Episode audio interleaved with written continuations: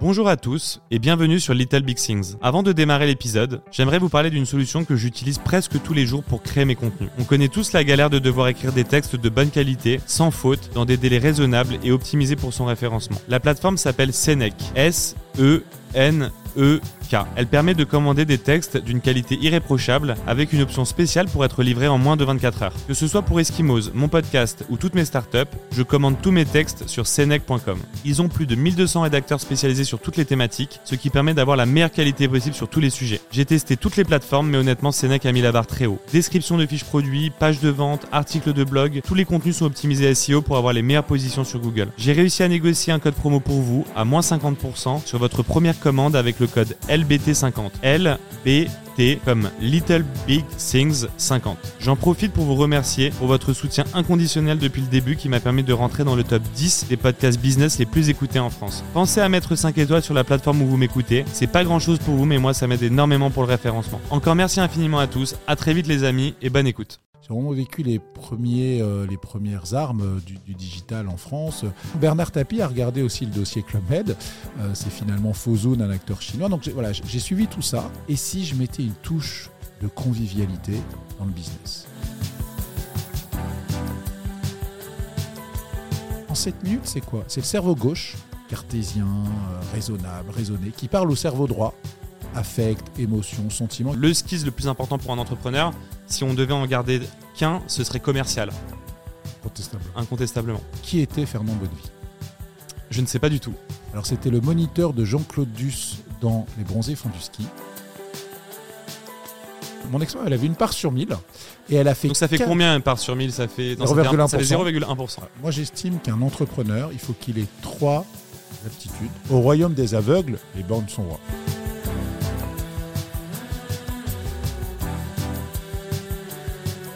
Je vois la tête du mec, je ne l'ai jamais vu. En fait, j'ai une mémoire photographique de tous les participants sur mes événements. Je ne l'ai jamais vu. Salut, je dis bonjour Hervé Bloch, je suis l'organisateur des événements Boss. Tu n'es jamais venu à aucun de mes événements.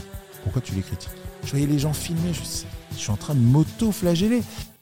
Bonjour à tous et bienvenue sur le podcast euh, Little Big Things. Aujourd'hui, j'ai la chance de recevoir Hervé Bloch, le fondateur euh, des Big Boss. Salut Hervé, comment ça va? Très bien. Merci d'avoir euh, accepté mon invitation. Dans le B2B, on se disait ça un petit peu off, tu es un peu une, légende. Pour moi, c'est dur de, passer à côté de toi. Est-ce que tu peux te, présenter, pardon, te présenter pour ceux qui ne te connaissent pas encore? Une légende, j'irai pas jusqu'à là, mais effectivement, ça fait 25 ans que je suis dans le digital. Finalement, 25 ans dans une industrie, c'est comme être un dinosaure. Moi, j'ai connu euh, en 2000 Jean-David Blanc qui euh, montait Allociné, les frères Maublanc qui montaient Aquarelle, donc euh, la grand-mère qui faisait les pubs d'Ibazar, qui a été rachetée ensuite par eBay. Donc j'ai vraiment vécu les, premiers, les premières armes du, du, digital en France. J'avais même, moi, dès 1994, un abonnement à CompuServe. Ça coûtait à l'époque 200 francs par mois pour se connecter en 14 000 baudes. Voilà, donc j'ai vraiment connu tout ça. Et c'est vrai que j'ai toujours travaillé chez des prestataires, toujours travaillé dans l'écosystème digital. Et j'ai toujours eu cette passion du networking, ce qui fait qu'aujourd'hui, euh, j'ai plus de 30 000 connexions sur LinkedIn. D'ailleurs, c'est plafonné à 30 000 LinkedIn, on ne peut pas aller au-delà. Donc j'ai 35 000 abonnés, mais je ne peux pas avoir plus de 30 000 connexions. Donc euh, quasiment tous les jours avec mes filles, on s'amuse, elles me donnent des prénoms au hasard, et puis je vais euh, voir ceux avec lesquels j'ai le moins d'interaction pour les supprimer, en vue d'aller chercher les nouveaux tous les jours. Je connais le, problème, c'est limité à 30 000, mais c'est vrai que si on regarde, à mon avis, euh, les directeurs de boîtes, un petit peu dans le digital, ou les directeurs marketing, à mon avis, tu dois être ami avec une, une grande majorité. C'est sûr, on, euh, doit avoir beaucoup de communs. Combien on a de communs alors Ah, il faudra qu'on regarde ça, faudra qu'on regarde ça. Je, regarderai ça plus tard. Mais euh, forcément, oui, avec les big boss, tu, ton, ton travail, c'est de faire du networking. Donc forcément, quand je disais la légende dans le B2B, c'est parce que vu que ton métier c'est aussi de connecter les gens et de rencontrer du monde, euh, bah, rencontrer des gens en physique, mine de rien, ça a plus de valeur que d'être juste connecté sur LinkedIn. Incontestablement. Donc, euh, donc ça, c'est vraiment ta force. D'ailleurs, d'avoir, euh, on en reparlera après, mais d'avoir mis du physique dans le digital. Mais avant de nous présenter les Big Boss, est-ce que tu peux revenir sur ton, sur la jeunesse, comment tu as commencé? J'ai vu que tu avais été JO au Club Med au démarrage. Comment tu as démarré et jusqu'où, enfin, comment tu as gravi les échelons jusqu'au Big Boss? Alors, les gens, ils pensent que les Big Boss, c'est à 10 ans et que j'ai eu l'idée 6 mois avant. Pas du tout. C'est ancré en moi depuis toujours. En fait, j'ai 47 ans aujourd'hui. Mes parents se sont rencontrés au club Méditerranée. Moi aussi. Euh, à quel club Med? Alors, euh, je pense que c'était Cap Skiring. Cap Skiring. Et donc, euh, il paraît, que j'étais conçu au club Méditerranée. Non, mais en gros, ils se sont rencontrés. C'était une bande de copains. j'ai vécu toute mon enfance, mon adolescence. Quand, quand j'étais jeune adulte, bah, j'ai fait tous les villages de jeunes adultes, les Kemer, les Corfou, les Djerbel à Fidèle.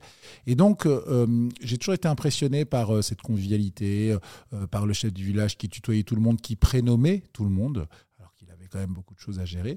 Et donc, c'est ancré en moi depuis toujours. à côté de ça, euh, effectivement, j'étais géo-père une semaine. En fait, mm. euh, comme j'avais un BAFA, je pouvais gérer le mini-club et comme ils étaient en haute tension, ils m'ont dit bah tiens Hervé, tu as un diplôme parce que tu restais une semaine de plus, tout frais payé? Je l'ai fait, c'était très sympa. J'avais enfin mon badge de géo, c'était mon rêve, le badge mm. de géo. Et, et, donc, bon, bah, j'ai, ce, rêve s'arrêtait là. J'ai eu quelques fois le Club Med en client. Je me rappelle en Suisse, je pilotais des activités pour une société en Suisse et j'avais signé avec le directeur marketing de la Suisse et je lui avais dit que mon rêve c'était de travailler pour le Club Med. Et quand il m'a renvoyé son contrat, c'était par fax à l'époque, la page d'entête de fax, c'était un gros smiley en disant J'ai exaucé ton rêve tu travailles maintenant pour le club méditerranéen. C'est énorme, ça doit être une énorme consécration pour toi de justement d'avoir évolué au club med et de ensuite travailler avec eux, de connaître toutes les équipes. Euh. Exactement. Alors j'ai plutôt évolué en tant que vacancien, hein, mais, mais c'est vrai que euh, voilà, ça m'a toujours inspiré. J'ai suivi quand euh, bah, quand il y a eu Bourguignon qui a voulu faire un truc très low cost. Je m'en rappelle, il avait même créé une marque qui s'appelait Oyo. Si tu dors, t'es mort. C'était 300 francs pour aller une semaine en Tunisie. Enfin voilà, donc c'était pas forcément le bon positionnement. Bernard Tapie a regardé aussi le dossier Club Med. c'est finalement Fozoun un acteur chinois. Donc voilà, j'ai suivi tout ça. Euh, et puis quand moi j'ai voulu euh, faire du business, je me suis dit bah et si et si je mettais une touche de convivialité dans le business? Et donc, euh, avant ça, d'ailleurs, je sors d'école de commerce. J'ai une copine qui me dit Hervé, je monte une agence de speed dating amoureux. Est-ce que euh, tu, donc c'était avant les mythiques Co, est-ce que tu vas être animateur? Je suis en même temps, mais comment ça marche? Bah, Écoute, euh, tu restes, euh, il y a une quinzaine de filles, tu, tu, leur expliques les règles, tu les rassures. en général, elles viennent en bande de copines, et puis il y a une animatrice qui s'occupe des garçons, et puis voilà, vous gérez la soirée, il y a un gong, et puis ils se rencontrent 7 minutes chacun, puis à la fin, s'ils ont matché tous les deux, eh bien les coordonnées sont échangées. Donc j'avais mon petit gong, j'ai fait ça pendant 2-3 mois, c'était très sympa. J'ai beaucoup observé, finalement 7 minutes, c'est largement suffisant pour construire une future histoire d'amour. C'est pareil dans le business. En 7 minutes, c'est quoi? C'est le cerveau gauche, cartésien, euh, raisonnable, raisonné, qui parle au cerveau droit, affect, émotion, sentiment, qui dit, bon, il est en train de me parler, est-ce que c'est raisonné ce qu'il dit? Est-ce que j'ai envie? Est-ce qu'il m'inspire confiance? Est-ce que j'ai envie de lui confier un budget? Est-ce que j'ai envie de lui confier un sujet, un projet? Et donc, j'ai voulu adapter le format speed dating dans l'univers business et j'ai voulu adapter le Club Med dans l'univers business et du coup, as lancé, tu as lancé euh, du coup les Big Boss. Euh, à quel moment, en quelle année? Tu faisais quoi avant? Et, euh, et en tout cas, oui, j'ai bien compris l'idée de mettre de l'émotionnel, en tout cas dans le business. C'était un petit peu précurseur, je trouve, dans ce domaine-là. Et c'est en ça aussi le succès, je pense, des Big Boss. Mais on en parlera après. Mais voilà, à quel moment tu as lancé les Big Boss du coup? Et une dernière chose que je trouve intéressante, c'est que en fait, les big boss, on appelle ça les big boss, mais en fait, les big boss, c'est Hervé Bloch qui est quelqu'un qui aime la relation, qui aime se connecter aux gens, qui se fait un gros réseau, qui se dit à un moment donné pourquoi je monétiserai pas cette compétence en fait finalement. Donc les big boss c'est le nom commercial, mais en fait c'est la suite logique d'Hervé Bloch qui aime se connecter, rencontrer les gens, être dans l'événementiel finalement. Exactement. Alors j'ai créé en 2013 les big boss. Euh, Fernand Bonnevie venait de mourir. Alors André, qui était Fernand Bonnevie? Je ne sais pas du tout. Alors c'était le moniteur de Jean-Claude Duss dans Les Bronzés font du ski. C'était un vrai moniteur de ski qui avait fait le comédien. Il venait de mourir, 2013. Et donc j'étais à la genèse de cet événement que je voulais créer. Et je me suis dit, et si je l'appelais Les Big Boss font du ski? En hommage aux Bronzés font du ski, en hommage à Fernand Bonnevie.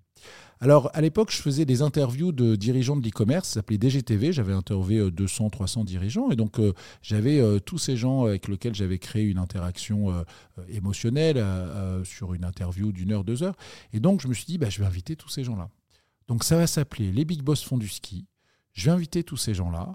Et puis, effectivement, à force de créer du lien et de la connaissance fonctionnelle des sujets, bah, si je peux réunir une centaine de décideurs et une trentaine de prestataires, ça peut matcher. On va voir. On va voir ce que ça donne.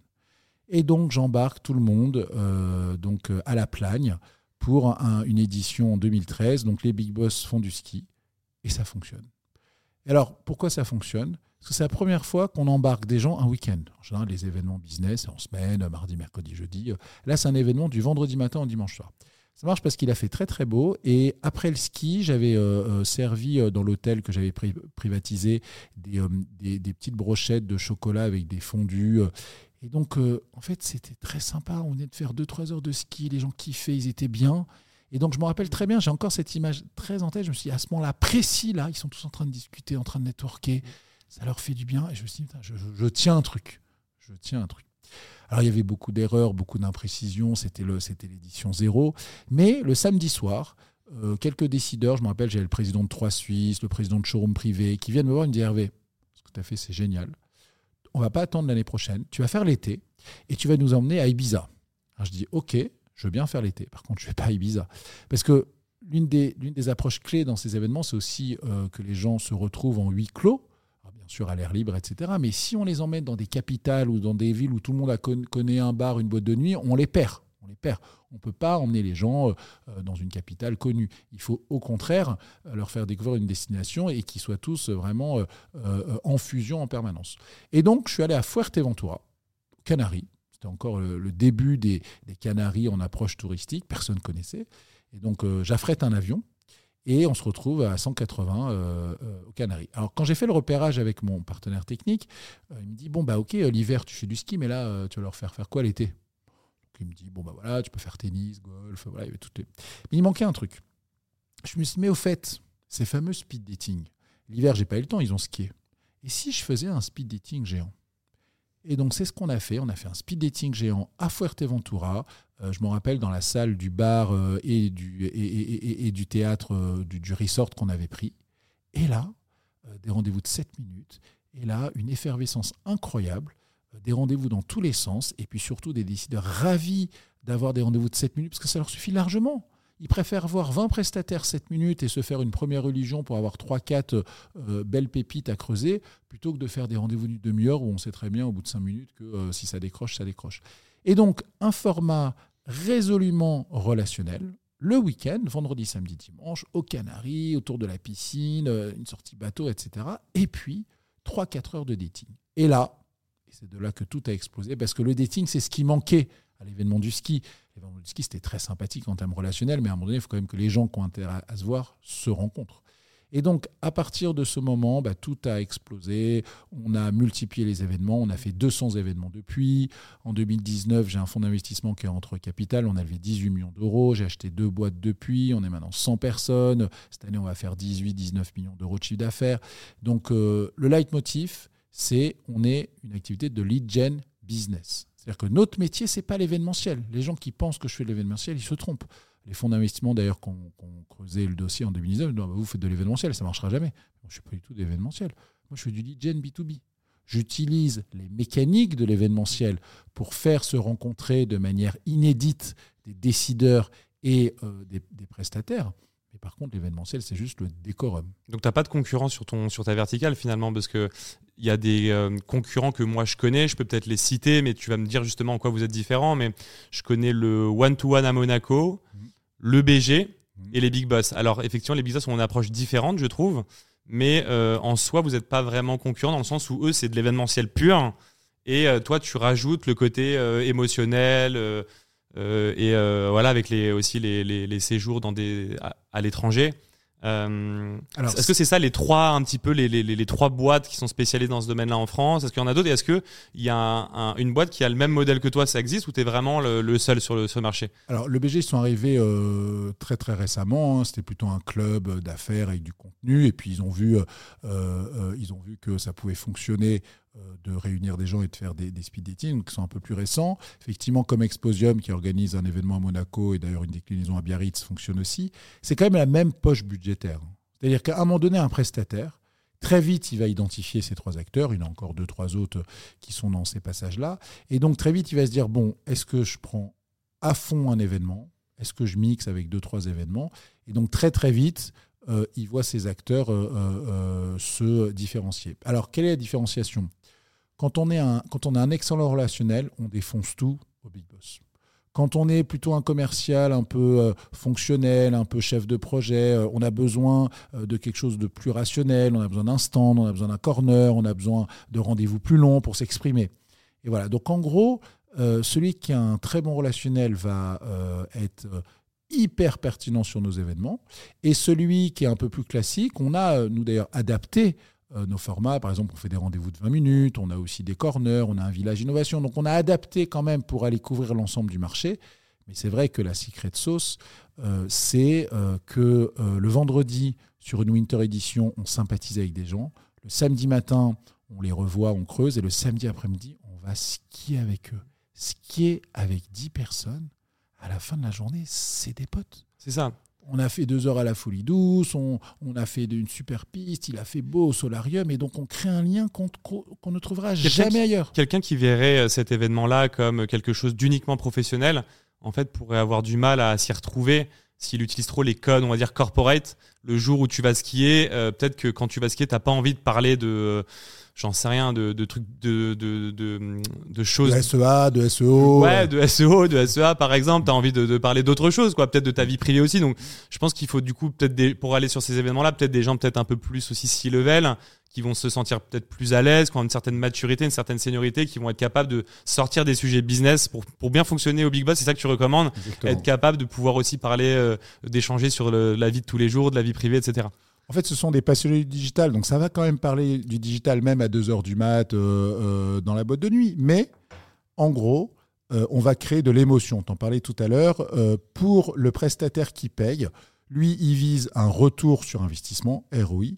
Pour le décideur qui est invité, lui, il vise un retour sur émotion. S'il a eu de l'émotion, il va vouloir jouer le jeu, contribuer. Moi, j'ai des décideurs. Le Club Med, par exemple, nous a annoncé que 50% des investissements digitaux aujourd'hui sont faits à partir de rencontres qu'ils ont eues au Big Boss. Donc effectivement, comme on est très présent au Club Med, eux jouent beaucoup le sujet Big Boss. Et j'en ai d'autres hein, qui, euh, c'est discount aussi, 50% euh, de tous leurs investissements digitaux, ce sont des rencontres faites au Big Boss. Donc en fait, euh, pour eux, c'est génial. On va leur ramener les prestataires du moment sur leur sujet. Il y a un algorithme de matchmaking pour bien caler euh, les, propositions de valeur des uns et les besoins des autres. Et donc tout est fait pour se faciliter la vie d'un point de vue business et tout est fait pour se faciliter la vie d'un point de vue relationnel. Un peu comme dans un club med. Quand on rentre au club med, d'ailleurs c'est souvent le cas, on laisse ses soucis euh, à Paris, et puis on part une semaine dans une parenthèse enchantée, on s'occupe de tout, les colliers bars, euh, le all inclusive, voilà, c'est-à-dire que tu reprends peut-être tes soucis après, mais en tout cas, tu as une parenthèse enchantée. Et, là où je trouve qu'il y a une grande force, c'est que euh, on, est, on tous, travaille tous un petit peu dans le digital, dans nos métiers, mais la confiance, l'humain, le fait de connaître les gens, on se rend compte que le digital ne l'a pas encore remplacé. Et c'est en ça que je trouve que c'est une grande force des big boss, c'est que quand tu connais les gens, parce que dans le digital, dans une prestation, notamment dans le service, il y a de l'humain. Et quand tu dis humain, il y a toujours une, marge d'erreur. On n'est pas des robots. Tu as toujours un consultant qui peut, à un moment donné, moins, ou bien faire. Mais quand il y a la notion de confiance, tu peux continuer de travailler avec les gens. Donc je dirais que la confiance, c'est le socle d'une bonne relation euh, aussi euh, commerciale. Parce qu'on n'est pas des robots quand on fait du service. Donc il y a toujours des aléas. Et le seul moyen de régler ces aléas, c'est qu'il y ait la confiance et euh, que ça puisse du coup évoluer comme ça. Donc je dirais que c'est vraiment ça la force. Il y a un point sur lequel je voulais revenir, c'est que tu disais que tu avais fait 200, 300 interviews de dirigeants. À l'époque, ça s'appelait DGTV, c'est ça mm. Et en fait, ce que je trouve génial, c'est que sur le premier événement, en fait, peut-être ta force aussi par rapport aux concurrents, c'est que toi, en fait, tu connaissais déjà 200, 300 personnes personnellement. Est-ce qu'aujourd'hui, c'est pas aussi ta force par rapport à tes concurrents que Hervé Blog, en fait, connaissent tout le monde personnellement? Parce que peut-être que les autres organisations ont du staff, etc. Toi, tu les, tu les as quand même tous rencontrés individuellement. Donc, tu es un peu le cordonnier bien chaussé euh, Alors, euh, attention, un entrepreneur, il doit euh, avoir une idée, euh, créer sa boîte, l'exécuter, l'incarner. Puis après, il doit, parler il doit être dans une phase de désincarnation. C'est un des enjeux que j'avais lorsque le fonds d'investissement est rentré en capital en 2019. Il m'a dit Hervé, désincarnation, parce que si les big boss est trop attaché à son fondateur, tu ne pourras pas scaler euh, comme il faut. diversification, donc j'ai diversifié dans plusieurs fonctions à l'international, diversification technologique, et puis internationalisation. Et donc, oui, bien sûr, sur les premiers événements, je connaissais le prénom des enfants de tous les participants. Aujourd'hui, quand je vais à un événement, on a fait une summer édition le mois dernier, on était 650 à Opio au Club Med. Je connaissais 150 personnes qui sont très contents de me voir. Les 500 autres, ils ne savent pas qui je suis.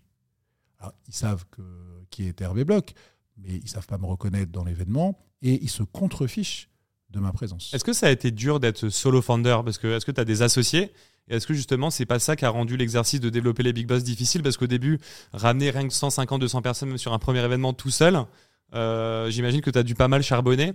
Est-ce que tu as, des infos à nous donner là-dessus? Parce que solo founder, c'est très très rare. Tu es, bien placé du coup pour le savoir. Enfin, tu vas me dire peut-être que tu avais euh, d'autres associés. Euh, je sais pas si tu savais ça, mais en fait, à chaque podcast, je la ressors. C'est une étude de l'INSEAD qui te dit qu'à partir de deux, tu as 10 fois plus de chances que tout seul de réussir. Et quand tu es trois, tu as genre 50 fois. Hmm. Pour te dire que quand tu es tout seul, en gros, tes chances de réussir sont vraiment. Donc, tu vois, par exemple, si tu es business angel, que tu investis dans des boîtes, solo founder, en général, faut éviter. Euh, voilà, comment tu as fait pour développer ça tout seul, euh, pour, pour, rencontrer autant de monde, organiser ça? Voilà. Alors, déjà, euh, j'ai le relationnel en moi, ancré. C'est-à-dire que c'est pas par tâche professionnelle. C'est-à-dire j'aime rencontrer les gens, j'aime échanger avec eux, j'aime étudier leur parcours, j'aime les conseiller, etc. Ça, c'est la première chose. Deuxième chose, euh, lorsque euh, le fonds est rentré au capital, j'avais 100% des titres. Alors, pour la petite histoire, ça c'est marrant, j'ai eu deux autres actionnaires. J'en ai eu un, c'était mon directeur artistique, un copain. C'est lui qui a, qui a eu l'idée du mot les big boss. D'ailleurs, c'était une pub qui avait dans cadre emploi, il y avait une pub avec écrit boss ou big boss. Et donc, aller sur cadre emploi pour passer de boss à big boss. Et donc, euh, il avait trouvé ça très sympa. Il m'a dit, t'as qu'à appeler euh, ton nom les Big Boss. J'ai dit, OK. Et puis, c'est là que moi, j'ai rajouté Fond du ski. Voilà. Donc, avais il était là au démarrage donc ou pas lui, en fait, lui. En 2013 J'avais pas les moyens de le payer. En 2013, et il m'a dit, bah, vas-y, je te fais tout ton artistique, ta créé tes logos, tu me donnes 2%. Et donc, quelques années après, les 2% valaient, valaient quand même assez cher. Et comme c'était un pote, il m'a dit, Hervé, euh, pas se mettre la pression, euh, tu vas pas me donner euh, des millions d'euros. Ça me fait penser au designer de Facebook, je sais pas si tu connais l'histoire, celui qui a fait le, la peinture et tout des locaux de Facebook au début, a reçu genre, euh, je sais plus, genre 0,5%, un truc comme ça, mmh, qui valait une fortune derrière. C'est un peu. C'est ça. Donc, donc il m'a dit Hervé, te prends pas la tête, dis-moi un montant raisonnable par rapport à ce que j'ai fait. Et voilà. Et donc je, je lui ai donné peut-être 10 fois moins que ce que sa valeur avait à l'époque. Et euh, il était déjà très content, très fier euh, de, de, cette réussite. C'est sympa. Encore une fois, tu avais eu un bon relationnel. Parce que si tu avais eu un mauvais relationnel, il aurait pu dire, moi, je veux la somme. il aurait pu me dire, j'attends. Non, mais c'est sympa, ça vous étiez plutôt dans une bonne relation une autre, amicale. Par contre, plus compliqué. Plus compliqué. D'ailleurs, ça faisait partie de mes questions. Hein, parce que... Mon ex-femme, mon ex-femme, elle avait une part sur 1000. Et elle a fait. Donc ça fait combien une part sur 1000 Ça fait 0,1%. Heureusement, parce qu'il y avait 1000 parts. Si j'avais eu 100 parts, elle aurait eu 1%. Tu vois, si Exactement. parts, elle aurait eu 10%. Tu vois. Dans quel, pourquoi d'ailleurs tu l'avais associé Parce que symboliquement, je crois que même il fallait deux associés. Euh, et puis bon, finalement, j'ai eu Emmanuel Lecugy qui était le directeur artistique. Mais bon, globalement, puis symboliquement, c'était ma femme, euh, elle avait une part. Et ben, en fait, euh, bon, entre-temps, on s'est séparés.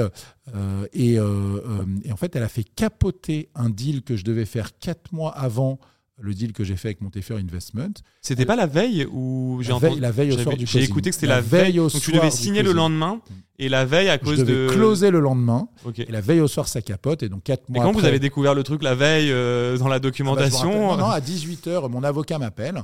Hervé, est-ce que tu peux te, te mettre à l'écart euh, de tout ce qui se passe? Voilà, on a reçu un, courrier d'avocat. Euh, comme elle est actionnaire, on, l'a convoquée pour l'assemblée générale pour nantir les titres, faire le, toute l'opération de closing. Et en fait, elle réfute euh, tout ce qui est donné parce que euh, on avait dans, nos, euh, dans notre modèle standard de, statut une clause d'agrément qui lui permettait de faire une offre qu'elle n'aurait jamais pu faire, mais qu'elle avait la possibilité de faire et que donc on a fait un vice de forme en ne la sollicitant pas dans sa clause d'agrément.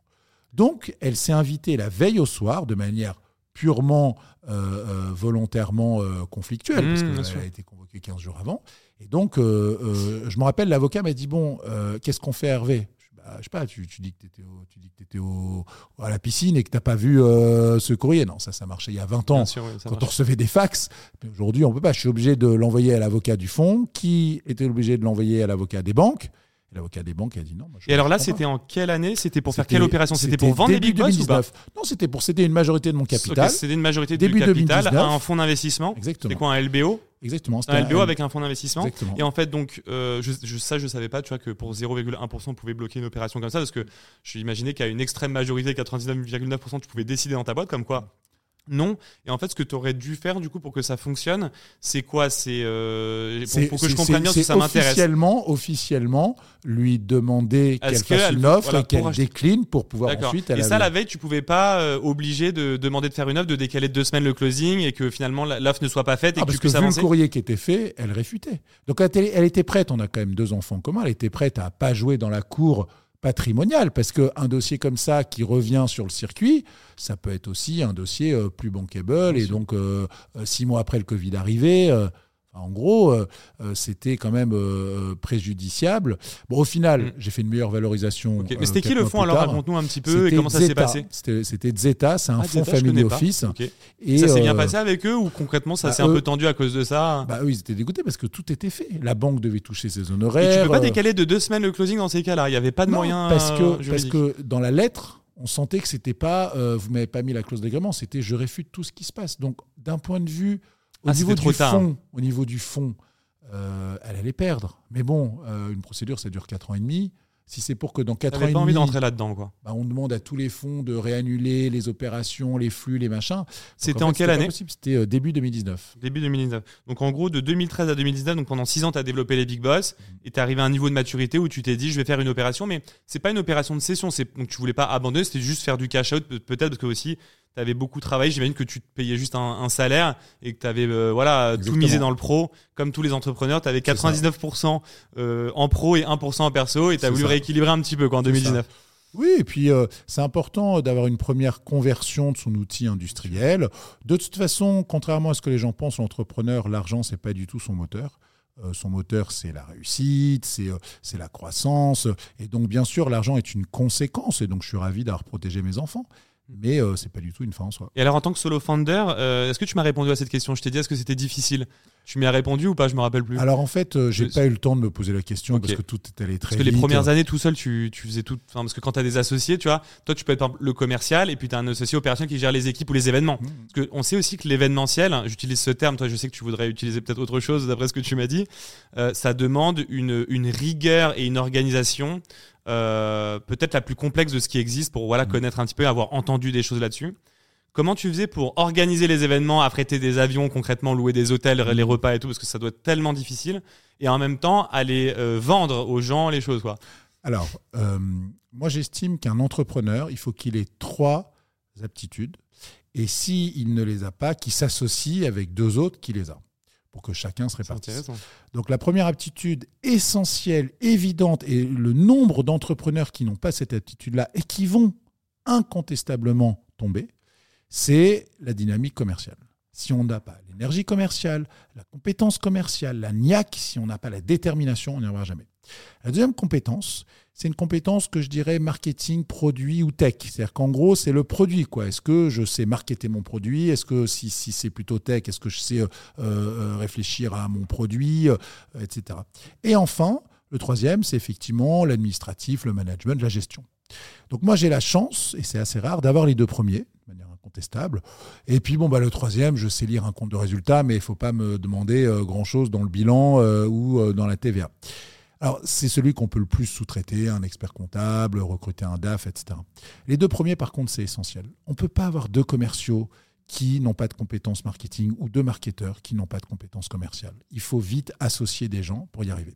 Alors, pour répondre à ta question, j'avais 100% du capital, sauf que quand Montefiore est arrivé, ils m'ont proposé un truc très séduisant, ce qu'on appelle le management package, c'est-à-dire proposer en fait euh, à mes collaborateurs clés de miser de l'argent donc de devenir euh, associés et d'avoir une, une préférence euh, de rémunération, ce qui leur permet d'avoir un multiple beaucoup plus haut. Donc ils ont beaucoup moins de parts que le fonds ou le fondateur, mais ils ont une accélération bien plus forte. Et donc j'ai trouvé ça très séduisant. En général, c'est 50% pour le fondateur et puis on trouve 5-6 euh, managers clés qui ont chacun 10%. Moi, j'ai complètement cassé le truc. J'ai considéré que j'avais pas besoin de, de, de, de, cette accélération supplémentaire. Mes actions ordinaires me suffisaient. Donc, j'ai cédé 88% de la somme. Et au lieu de donner à 5 ou 6 personnes, j'ai donné à 40 personnes. Donc, moi, j'ai des gens, ils sont entrés dans mon bureau, ils étaient stagiaires. Aujourd'hui, ils sont directeurs associés. Ça fait 8 ans, 9 ans qu'ils sont là. Et ils peuvent potentiellement prendre, si tout se passe bien, 300, 500, 700 000 euros dans les mois ou années à venir. Je bois tes paroles depuis tout à l'heure parce que j'ai un parcours identique. Euh, je suis solo founder. Euh, quand tu es solo founder, faut être au four et au moulin, donc faut être bon sales, marketing, admin, etc. Euh, j'ai fait un LBO, j'ai mis du management package, j'ai 40 associés comme toi. Euh, et du coup, bah, je, je trouve ça super intéressant. Et le manpack, du coup, pour vulga- vulgariser, tu me dis, voilà, comme ça, les gens comprennent bien pourquoi c'est génial. En fait, tu fais rentrer un fonds d'investissement qui investit, par exemple, 10. Son objectif, c'est d'avoir 20. Et si tu surperformes, tu fais plus que 20, On par exemple, tu fais 30, voilà, Mm.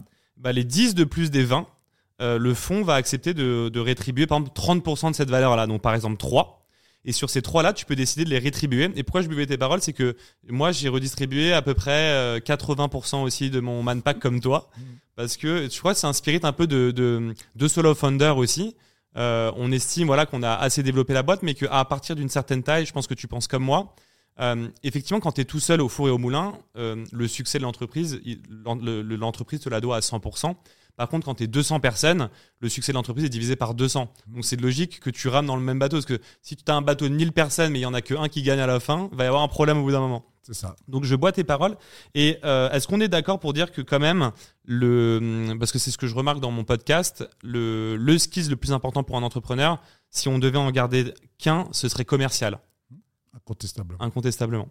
Euh, bon bah c'est marrant, on a un parcours assez similaire, solo founder, euh, euh, LBO. euh, Alors vrai, Manpack. quand, quand est-ce que tu viens faire mes événements alors Ah voilà, mais on les, on les fait déjà non, chez Eskimos Non, quand même? pour un l'instant, petit peu, non. non? Pour, pour Ah l'instant, Bah, non, jamais, Ah bon? jamais. Je crois une fois, il y a- avant le Covid.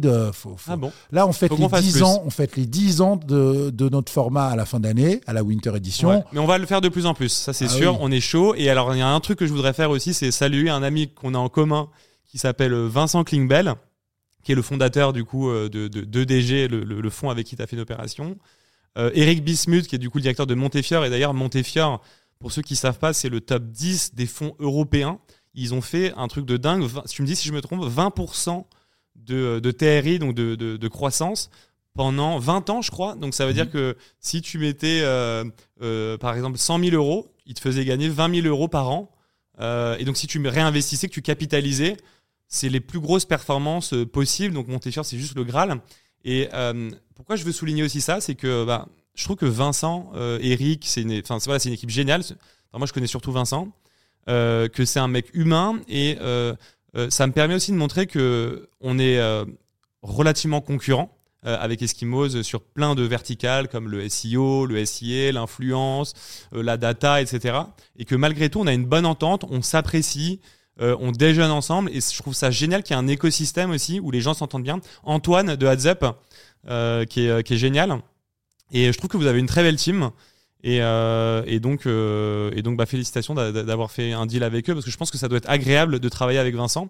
Est-ce que vous êtes toujours potes tous les deux aujourd'hui depuis que vous êtes rentrés en mode parce que vous étiez potes un peu avant depuis que vous vous êtes associés ça se passe toujours bien ou pas? Je pense que oui mais En fait, euh, Vincent, c'était mon plus gros client à l'époque. Euh, euh, 60-70% du newbies d'Ametix a été généré au Big Boss. D'ailleurs, il m'a dit très vite, il a fait le premier événement en 2014, on se connaissait déjà, il me dit Hervé, tu vas voir, je serai ton plus gros client et tu seras mon plus gros fournisseur. Et quelques mois après, c'était le cas. Et donc, euh, quand moi j'ai eu le deal capoté à cause de mon ex-femme, euh, mon confident à l'époque, c'était Vincent Klingbell. Et donc, euh, je lui raconte que, euh, bah, que ça capote. Il me dit, écoute, euh, Hervé, euh, t'inquiète pas, c'est pas grave. By the way, moi, j'avais envie de monter un truc avec Montefiore. Donc, mon rêve, comme je t'ai connu en tant que, en tant que fournisseur, c'est euh, de devenir ton actionnaire. Et donc, il me présente Eric Bismuth. En 20 minutes, Eric Bismuth observe, comprend, me Mm. pose des questions. Il me dit, c'est bon, on va prendre, on va faire. Par contre, tu fais ce que tu veux, mais tu rachètes la part de ton ex-femme. J'ai pas envie, moi, la veille aussi du closing, une fois que j'ai investi du temps, de l'énergie, des audits, me retrouver avec euh, une lettre euh, contestataire. Donc j'ai dû euh, faire cet exercice pour pouvoir mener à bien l'opération. je trouve qu'Eric c'est un mec vraiment euh, smart euh, pour l'avoir rencontré peu de fois. Je trouve qu'il observe, il analyse et il comprend très vite. Qu'est-ce que tu en penses? Ça fait partie des gens les plus smart que, que j'ai pu rencontrer. En fait, Qu'est-ce que tu en dis? Parce qu'il il, il te laisse parler et il comprend très très vite ce que tu dis. il y a- il y a beaucoup de gens qui font du bruit dans le digital, mais qui finalement euh, n'ont Voilà. pas gagné tant que ça ou n'ont pas une si grande réussite que ça. Et puis il y a des gens discrets qui bossent, qui euh, œuvrent, qui se battent avec humilité, avec détermination. Effectivement, des gens comme Vincent Klimbel, Eric Bismuth ou d'autres euh, sont dans cette mouvance-là. Ce qui est très intéressant dans EDG, puisqu'en fait Montefiore a donc euh, investi euh, massivement dans EDG pour aujourd'hui, ça représente une vingtaine de sociétés, dont, dont, la mienne qui était la précurseur. En fait, les dossiers, on les regarde bien sûr avec un Excel, des decks, des slides, mais on regarde aussi le dirigeant, on regarde sa réputation. Moi, ça fait 20 ans que je suis dans ce, que je suis dans ce monde-là. Je peux très rapidement me renseigner sur n'importe qui. Je peux me renseigner sur toi, André. Alors, qu'est-ce que tu as entendu sur moi J'ai pas eu à le faire, j'ai pas eu à le faire, mais ça nous est déjà arrivé. ça nous est déjà arrivé de d'hésiter sur une boîte et quand on a eu, euh, quand on s'est fait nous-mêmes un peu l'audit réputationnel, on n'a pas pris. Pourtant, l'Excel était nickel. Hein. C'est ce que j'aime bien chez Vincent aussi, ça. C'est que si le business lui plaît beaucoup, mais qu'il n'a pas le fit avec l'entrepreneur, il ira pas. Est-ce que tu peux nous présenter le fonctionnement d'EDG Je pense que ça peut intéresser les gens parce que EDG, c'est quand même euh, un groupe qui euh, euh, est rentré dans une phase de, consolidation. On, voit des acquisitions récurrentes et on va dire que ça fait partie des, des, principaux consolidateurs dans le monde du digital et du service en France. Voilà, c'est un petit peu un précurseur. Est-ce que tu peux nous présenter un petit peu comment fonctionne EDG Parce que finalement, Vincent Klingbell, il est un petit peu comme euh, toi et moi, en fait. Il est en LBO et il a un manpack à son échelle. Exactement. Donc, en fait, il est dans le même bateau que nous. Exactement. Est-ce que tu peux juste présenter, donc, parce que ED, en fait, EDG, donc, euh, Montefiore a investi dans EDG, qui EDG a investi dans les 20 participations et qui consolide un groupe. Exactement. Donc EDG European Digital Group, au départ d'ailleurs c'était un, nom de code. On a fait travailler une agence pour un naming, et puis rien ne nous plaisait, donc on a gardé European Digital Group. Donc aujourd'hui, c'est cinq grandes familles qui composent en fait les, euh, euh, je dirais, les sujets du digital. Donc on a euh, tout ce qui est IT, cybersécurité, ça, ça marche très bien, c'est des sujets très en vue. On a tout ce qui est growth enablers, c'est mon sujet à moi, donc en gros générer de la croissance. On a les sujets de digital création, donc ça, c'est l'agence de com Digital Ores, Follow, l'influence. On a tout ce qui est data et IA. Sujet très en vogue avec ChatGPT Co. Et puis, il m'en manque un. On a bien sûr le digital performance donc avec Ads Up euh, et donc euh, tous les sujets autour euh, du marketing à la performance. Et la partie RH aussi, non? Aussi avec la partie recrutement. la partie RH fait partie de Growth and du, sujet que, que, je pilote moi. En fait, finalement, quand on fait du digital, on a deux façons de faire de la croissance, soit par les talents à Visio, soit par le business. Donc, mon groupe à moi, que j'ai renommé récemment Business Co. Ok. Est-ce que tu peux expliquer du coup le montage Parce qu'il y a un montage très particulier chez EDG. Je pense que ça peut intéresser les gens qui nous écoutent parce qu'ils investissent chez vous mais ils vous demandent en contrepartie, quand ils vous rachètent une partie de votre société, de réinvestir une proportion dans EDG pour que finalement vous soyez tous associés dans EDG. C'est un modèle assez particulier. Comment ça fonctionne? Est-ce que tu l'as fait? Est-ce que comment Moi, je suis le deuxième actionnaire d'EDG. Le premier, c'est Montefiore loin devant moi. Et puis moi, comme je suis arrivé très tôt, bah, j'ai une valeur nominale. Euh, et donc, je suis le deuxième actionnaire. Et donc, euh, pour moi, ça permet de créer des synergies. Alors, c'est pas non plus une dépendance. C'est-à-dire que moi, mes clients sont des participations de DG et des concurrents de DG. Et d'ailleurs, je dirais surtout des concurrents de DG. Donc, euh, la première approche, c'est que quand un fonds rachète 100% d'un entrepreneur, il n'a plus un entrepreneur en face. Il a un salarié qui a plus de part et qui va faire son earn-out gentiment en an, deux ans et qui va partir c'est pas du tout le modèle. Le modèle de DG, c'est de se dire, on a besoin d'une majorité parce qu'on veut euh, euh, générer en fait un groupe euh, cumulé. En, France, en fait, il faut avoir 51% d'une boîte pour pouvoir cumuler son chiffre d'affaires et, ses chiffres. Donc c'est à chaque fois au moins 51%, mais c'est pas plus que 65. Pourquoi? Parce que si on prend 80% ou 90% du capital d'une société, on se sent plus mettre à bord. Déjà, psychologiquement, c'est pas évident hein, pour un entrepreneur. Il y a beaucoup d'entrepreneurs qui n'ont pas osé. Moi, j'ai eu le cas avec euh, une, entrepreneuse à succès que je voulais, euh, euh, que je voulais racheter. Elle m'a dit Hervé, j'y arrive pas. Je ne sais pas céder 51% de mon capital. C'est psychologique. Alors que de toute façon, même quand un fonds rentre à hauteur de 20%, il y a des packs d'actionnaires, etc. Mais psychologiquement, il y a des entrepreneurs qui n'y arrivent pas. Et donc, l'enjeu pour EDG, c'est d'avoir un entrepreneur qui accepte de céder une courte majorité de son capital mais qui a encore une large minorité pour se défoncer et aller chercher la suite. Sachant que ce qu'il faut dire aussi, c'est que céder, c'est aussi s'associer. Donc au-delà des 51%, par exemple, si tu es tout seul ou avec un associé, euh, un pote de toujours, euh, faire rentrer un fonds, euh, c'est aussi devoir euh, rendre des comptes à quelqu'un. Euh, donc il y a aussi ce côté, euh, au-delà de vendre ces 51%, c'est demain, je vais travailler avec d'autres personnes, donc il faut avoir ce déclic-là. Euh, ensuite, vendre 51, je sais pas ce que tu en penses, mais vendre 51%, 20% ou 60%, finalement, ça dépend ce qu'il y a dans les protocoles, parce que finalement, tu peux racheter 5% d'une entreprise et avoir un- des, euh, des, droits de veto sur tout, et du coup tout bloquer et à faire comme si tu avais plus de 51. Euh, toi, tu as cédé combien du coup? Est-ce que tu peux communiquer là-dessus? Et combien tu as réinvesti dans EDG Moi, j'ai cédé 60 Ok. et j'ai investi euh, 25% des 60 dans EDG. Tu as réinvesti 15% de... De la valeur de, ouais, la, de la valeur de la valeur. société, ouais, tout à fait. Et donc, euh, alors c'est un modèle très vertueux. Moi, je l'ai pris comme une taxe au départ, alors qu'en fait, c'est mon meilleur investissement financier. Ah, Génial. Euh... Advisors, des- c'était des potes, Jérémy et Franck. Mm. Quand on a commencé, moi je lançais Eskimos, j'étais tout seul, et il y avait Jérémy et Franck, ils ont lancé une boîte qui s'appelait Advisors, qui faisait du SEA. Et en gros, bah, comme on était potes, eux, ils me renvoyaient tous les clients SEO, moi je leur envoyais tous les clients SEA, mais donc on parle de ça en peut-être 2015-2016. Mm. Euh, et je me rappelle, on allait signer des, des- des contrats ensemble, etc. On a, on a grandi un petit peu ensemble dans le digital.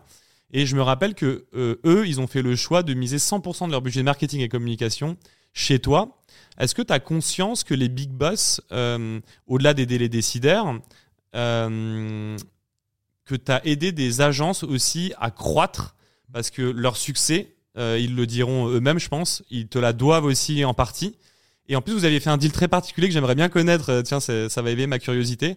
Euh, voilà, est-ce que tu as conscience que tu as propulsé des agences aussi et tu as, permis à des agences de réussir? Je dois avoir une vingtaine de sociétés pour qui le format Big Boss a été vraiment un accélérateur incroyable. Et Ametix avec Vincent Klingbeil. Ametix, Advisor. Ametix, je me demande combien tu leur faisais de chiffre d'affaires, mais ça devait être dingue. 70% de leur chiffre d'affaires Voilà. Newbies, c'était au Big Boss. On parle d'une se grosse boîte Ametix qui s'est vendue, je crois, autour plus de 30 millions d'euros, quoi. Donc, euh, Exactement. Et donc, euh, euh, l'idée, c'est que. euh, alors, Advisor. c'est quoi le deal que tu as fait avec Jérémy et Franck Alors, parce que eux, eux, ils étaient malins aussi. Ouais, c'est mon caméraman Jonathan, Jonathan Teboul, mon camarade, qui me dit Hervé, j'ai un pote, il, fait, il, il- il était stagiaire dans une boîte SEA, il monte, il monte sa boîte avec un autre pote, rencontre-les, mais ils ont, ils ont pas de fric. Bah, Jonathan, euh, moi, c'est un événement business. euh, ouais, mais ils sont sympas, vas-y, rencontre-les. Et donc, je me rappelle, j'ai Jérémy en ligne, il me dit Voilà, on a entendu parler de tes événements, c'était au tout début, hein, ça devait être en 2014. Écoute, euh, j'ai une idée. Euh, on, on va t- on va pas te payer euh, on va pas te payer euh, comme les autres mais tu vas prendre 25% de ce que tu génères. Donc vraiment en full perf 25% Full c'était beaucoup hein, 25% je dis ok allez vas-y on y va on tente.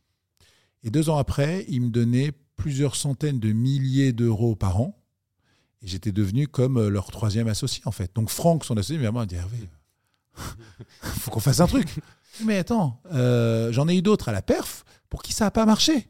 Donc en fait, ça marche chez toi, ça marche pas chez les autres. Moi, je compense. Mais bon, 25%, quand même, c'est 25%. À vie en plus?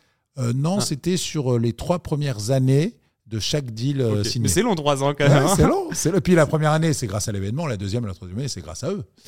Et donc, euh, bon, j'ai accepté de descendre à 15. Euh, et alors, après, il y avait une contrepartie, c'est qu'il y avait une exclue. C'est-à-dire que comme ils cartonnaient, ils voulaient pas que leurs concurrents viennent. Donc moi, j'avais tous les jours tous les concurrents euh, qui me suppliaient de venir. Je désolé, j'ai une exclue. Donc, à un moment donné, bah, justement, les fonds d'investissement, quand ils ont fait leurs audits, ils ont dit, mais c'est quoi ce bordel des exclus? Je suis bah, c'est simple, j'ai comme ça 4-5 acteurs qui cartonnent sur les formats. Euh, je- ils représentent des centaines de milliers d'euros par an d'honoraires, euh, sauf que bah, j'ai pas le droit de travailler avec leurs concurrents. Et eux, ils sont allés étudier, ils me font, mais regarde, si on prend Ametix, il y a 20 concurrents d'Ametix qui peuvent venir. Si on prend Advisor, il y a 20 concurrents d'Advisor qui peuvent venir. Tu génères 400 000 euros avec chacun d'entre eux, euh, tu, peux, tu peux prendre 20 000 aux 20 autres, 4 tu fais millions. encore les 400 000. Hmm. Donc ça marche pas, donc tu vas arrêter les exclus.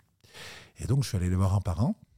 Je Ça a dû être va difficile, ce moment-là, non Très Ça a difficile. du même doigt, le... ça a dû être difficile à vivre parce que tu avais aussi des accords. C'était au. Et Alors, donc, t'allais tous les voir un par un en, expliquant fonds la situation. d'investissement, C'est le fonds d'investissement. Je dis, c'est plus moi. C'est- Je, je- je- je ne suis plus maître à bord. On me demande d'arrêter les exclus. Alors là, quand tu parles du fonds d'investissement, c'est EDG Ouais, tout à fait. D'accord.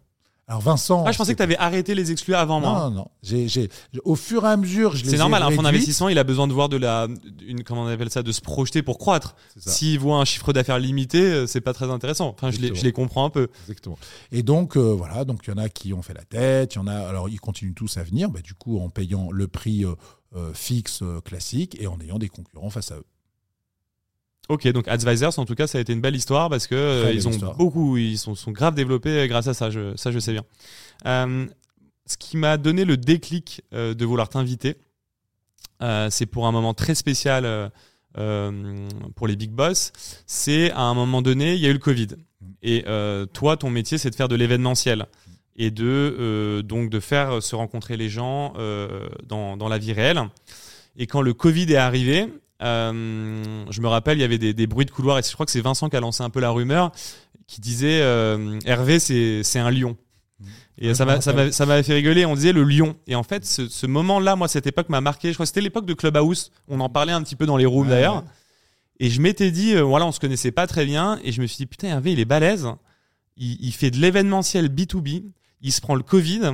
Et genre, euh, il est encore là.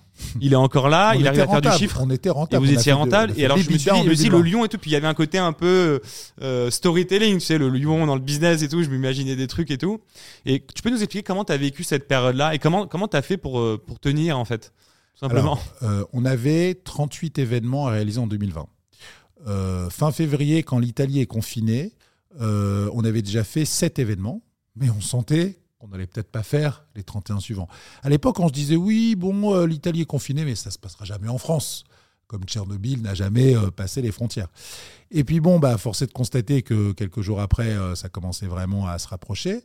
Et je m'étais dit, bon, on va pas attendre le blackout. Je vais identifier des sociétés qui peuvent digitaliser nos événements. Donc j'identifie sur Internet une société en particulier, Proximum 365, qui euh, avait déjà euh, digitalisé des gros événements avec des rendez-vous one-to-one. Moi, mon enjeu, c'est les rendez-vous. C'est pas de faire des webinars, ça tout le monde sait le faire. Il y a plein de techno pour ça, gratuites, euh, payantes. Moi, mon enjeu, c'était de maintenir un volant de 3000, 4000, 5000 rendez-vous, mais cette fois-ci en visio. Donc je rencontre le fondateur euh, de Proximum et euh, il me dit Hervé, j'ai suivi ton parcours, c'est incroyable. Euh, bien sûr, tu vas utiliser notre techno, mais au-delà de ça, je voudrais qu'on se rapproche capitalistiquement. L'idée venait de lui. Et donc j'ai dit bah écoute déjà je vais tester euh, je vais tester en tant que client et puis si ça fonctionne avec plaisir. Et donc effectivement dès juin 2020, on faisait notre premier événement qu'on appelait le Summer Online Meetings. On l'a refait à la Winter Online Meetings, puis à la Summer Online Meetings de l'année d'après, parce que n'oublions pas que le Covid, pour l'événementiel, c'était 15 mois, comme la restauration. C'était pas euh, deux, Mm. mois, deux mois de confinement, puis on est relâché, puis on repart. C'était vraiment 15 mois en continu. Et donc, nous, on a dû faire une quinzaine d'événements digitaux. Alors, bien sûr, à choisir entre un événement digital et un événement physique, c'est nul, un événement digital. Mm. On n'a pas le à relationnel choisir, oui. Par contre, à choisir entre rien et l'événement digital, c'est génial, un événement digital. Au royaume des aveugles, les bornes sont rois. Euh, non, non, très clair. Et donc, du coup, euh, ouais, euh, est-ce que tu. euh, à quel point tu étais inquiet à ce moment-là? Est-ce que tu dormais bien Alors moi, j'ai eu le Covid en mars 2020. euh, au tout début, j'ai cru avoir le Covid. Je me retrouve à l'hôpital et à l'époque, il n'y avait pas de test. On testait pas les gens. J'avais dit que ma femme était enceinte, ce qui n'était pas vrai, que euh, je fumais, ce qui n'était pas vrai. Enfin, j'avais tous les symptômes pour qu'ils me testent. Ils m'ont testé. Et en fait, j'ai pas eu le Covid. Je pense que j'ai eu une réaction euh, physiologique. Je me suis dit merde, là, je suis en train de, euh, je viens de rentrer dans un fonds d'investissement. J'ai un plan à dérouler. Je me retrouve bloqué, même si c'est un facteur exogène. C'est quand même stressant. Donc pendant 10-15 jours, euh, je l'ai mal vécu. Et puis après, bah, j'ai exécuté. tout C'est pas énorme, tout le 10-15 jours. hein. monde- Ouais, Moi, je pensais que tu avais mal dormi pendant 6 mois, tu vois. Juste 10-15 jours. 10-15 heures, pendant 10-15 heures. Pendant, alors, je me suis senti mal pendant une demi-heure et puis tu es reparti, quoi. Mais après, action-réaction. Action-réaction, quoi. C'est un mode entrepreneur, bim. euh, Bah oui. Et on était les premiers à dégainer, on était les premiers à, fa- à faire un événement online. Les autres étaient là, oui, bon, euh, ce qu'on va faire, c'est qu'on va mettre tout le monde en chômage partiel, et puis on va fermer le rideau, on va prendre les aides. Bon, on a dit non, nous, on a fait des événements qui faisaient plusieurs millions d'euros, 100% online. T'as eu une baisse du chiffre d'affaires, quand même, sur cette période-là, j'imagine. Bien sûr, euh, on a fait ouais. la moitié du chiffre T'as d'affaires. fait donc prévu. 50%, mais, mais ça reste quand même pas mal. Hein. En fait, moi, c'était ça que je voulais souligner, c'est comment tu as réussi à maintenir 50%, parce que, en fait, les gens dans l'événementiel sont, sont juste morts pour, le- pour une grande majorité, quoi. À ce moment-là, en fait, rien que le fait de faire 50%, c'est déjà exceptionnel. Donc c'est pour ça que j'essaie de comprendre comment tu as fait. Donc c'est avec Proximum, le digital, et tu as réussi à. En fait, euh, je trouve que c'est énorme 50%. En fait, moi, je m'attendais à que tu aies fait, tu vois, aller 20% de ton CA, quoi, tu vois. Non, non, non, on n'a rien lâché, on s'est battu. Alors, ce qui était intéressant, c'est qu'on a fait 50% du chiffre d'affaires, mais on n'avait plus les avions, on n'avait plus les hôtels, on n'avait plus les trains. Donc, quand on faisait un million de chiffre d'affaires, on faisait un million de marge. Alors que quand on fait 3 euh, millions euh, sur un gros événement, euh, on a des millions de dépenses opérationnelles, masse salariale, des extras, etc. Donc en fait, d'ailleurs, je me rappelle, Vincent Clément dit Mais Hervé, c'est génial, vu les taux de marge que tu as, maintenant tu vas faire que du digital. Non, non, Vincent. Parce que là, le digital, ça marchait parce qu'il y avait un d'autre. Une fois que le présentiel revient, les gens préfèrent le présentiel. On est des animaux relationnels. On a besoin de sentir, on a besoin d'écouter, d'observer. Et donc, bien sûr, c'est comme les visios. Moi, j'en peux plus des visios. C'est-à-dire que, mais maintenant, il n'y a plus de Covid. Allez vous voir, allez vous rencontrer, les commerciaux? Oui, mais non, euh, le client, il préfère une visio. Mais sur un deal à 30, 50 000 euros, mais déplacez-vous. Ah, mais tu comprends, c'est une heure à l'aller, une heure au retour. Je suis entièrement d'accord avec toi. Et je trouve que tu as justement as fait un pari, euh, un bon pari, un pari gagnant. Parce qu'on aurait pu imaginer, tu vois, en 2013, que le digital, les visios remplacent un petit peu le relationnel. Et en fait, ce qu'on se rend compte, c'est que pas du tout et que le relationnel en fait est, toujours au cœur et que quand tu rencontres quelqu'un, que tu prends une heure avec lui et que justement tu as ce lien là. Euh, moi, tu vois, je prends souvent des cafés sur LinkedIn, je demande souvent à des gens, viens, on va se prendre un petit café. Très souvent. À un moment donné, je prenais un ou deux cafés par jour. Et en fait, un café, une heure. En fait, euh, bah, cette personne-là, euh, dans cinq ans, on parle dans cinq ans, et eh ben, elle me fera confiance et on se connaît. Et euh... Tu as dû faire aussi au Royal Monceau avec Vincent Climbel, je pense. J'ai fait aussi au Royal Monceau, c'est le spot de Vincent Climbel. Et euh, c'est quoi? Orient Extrême dans le restaurant exactement, ouais. Orient Extrême. Euh, bon, on va rentrer dans le vif du sujet maintenant des big boss. C'est quoi le business model Alors aujourd'hui, euh, moi je suis une agence, je suis, je suis esquimose. Je paye pour assister à un de tes événements. Exactement. Et qui je vais pouvoir rencontrer là-bas? Est-ce que voilà, tu peux rentrer dans le dans c'est quoi vraiment les, les, les différentes verticales que tu as Donc il y a les événements, il y a le la winter et la summer. Mais entre-temps, il y a aussi, j'ai l'impression, des, des, dîners parfois thématiques. Voilà, mm. comment ça se passe euh, et comment tu t'assures aussi que les annonceurs, euh, des boîtes comme Club Med, etc., reviennent régulièrement à tes événements? C'est simplement parce qu'ils kiffent l'événement ou en fait aussi ils se disent j'ai rencontre les meilleures boîtes du digital, du digital aussi? Alors, c'est marrant parce que tu poses 19 questions à la fois, mais je réponds de une par une. Alors, première question, le modèle économique. C'est simple, les acheteurs sont invités, les vendeurs payent. Donc, tu es un vendeur puisque ton agence est là pour trouver des clients, donc tu payes, et l'acheteur, euh, quand c'est gratuit, c'est toi le produit. Donc, l'acheteur, il est invité, il est invité à dépenser ses budgets. Il est invité à rencontrer des prestataires pour faire avancer ses sujets. Alors bien sûr, il ne fait pas que ça. Quelle est la motivation d'un décideur? La première motivation, c'est d'échanger entre ses pairs. La deuxième, c'est de faire son marché de prestataires. Et la troisième, c'est de passer un bon temps relationnel. Celui qui fait que le 3, c'est un bouffon. En gros, euh, va polluer les événements de mes confrères, ou reste chez toi, ou travaille. Mais si tu es juste là pour passer du bon temps, euh, paye-toi tout seul euh, trois jours euh, de vacances. Par contre, celui qui vient échanger entre pairs pour voilà, se forger une conviction sur un sujet, comment tu prends l'IA, et comment tu prends la data, et comment tu gères les leviers de dépendance à Google, etc., etc., et trouver les prestataires qui vont répondre à ces attentes du moment, c'est la clé. Et donc, nous, euh, pourquoi ils reviennent? Déjà, pourquoi ils viennent? Et qui ont fait venir? Moi, j'ai 12 commerciaux qui sont des physios de boîtes de nuit. C'est-à-dire qui sont là pour identifier les décideurs qui ont le droit de participer. Donc ceux qu'on va laisser passer. Donc on va calibrer le budget d'un décideur, on va calibrer son niveau d'autonomie dans la capacité à engager des budgets, on va calibrer ses projets, la maturité de ses projets, et enfin la taille de sa société. Chacun de ces critères, c'est le fameux BANT, budget, authority, need, taille. Ces, fameux critères, on donne une note de 1 à 5. Si par exemple, la personne nous dit qu'elle a un budget de 100 000 euros, c'est vraiment très faible, c'est 1 sur 5. Si elle nous dit qu'elle a 10 millions de budget, c'est 5 sur 5. Et donc chacun des critères, euh, on se donne une note de 1 à 5, et en dessous de 14 sur 20, bah, ça passe pas. Ça veut dire quoi? Ça veut dire qu'on peut avoir un petit profil dans une grosse boîte avec des gros projets, des gros budgets. On peut avoir une petite boîte, mais si c'est un gros profil, des budgets bien décrits et des projets bien détaillés, ça match aussi. Donc on peut se permettre qu'un des mmh. critères fasse défaut si les trois autres sont nickel. Donc 14 sur 20, ça passe. À 17-18, c'est plutôt euh, des têtes d'affiche. Donc euh, on les valorise dans des jurys, euh, président de jury, invité d'honneur, etc. Et donc ça, c'est les critères pour venir la première fois. Alors maintenant, pour venir la deuxième fois, on est encore plus sévère, on va rechecker le BNT, Mais surtout, il y en a un, alors ça fait sourire euh, quand je dis ça, c'est les intouchables, c'est pas de bras, pas de chocolat. Tu signes pas, tu reviens pas. Pourquoi tu reviendrais? J'ai beaucoup de gens qui veulent venir à nos événements, notamment effectivement nos événements phares Summer et Winter Edition. Pourquoi je prendrais quelqu'un qui est venu à la Summer Edition?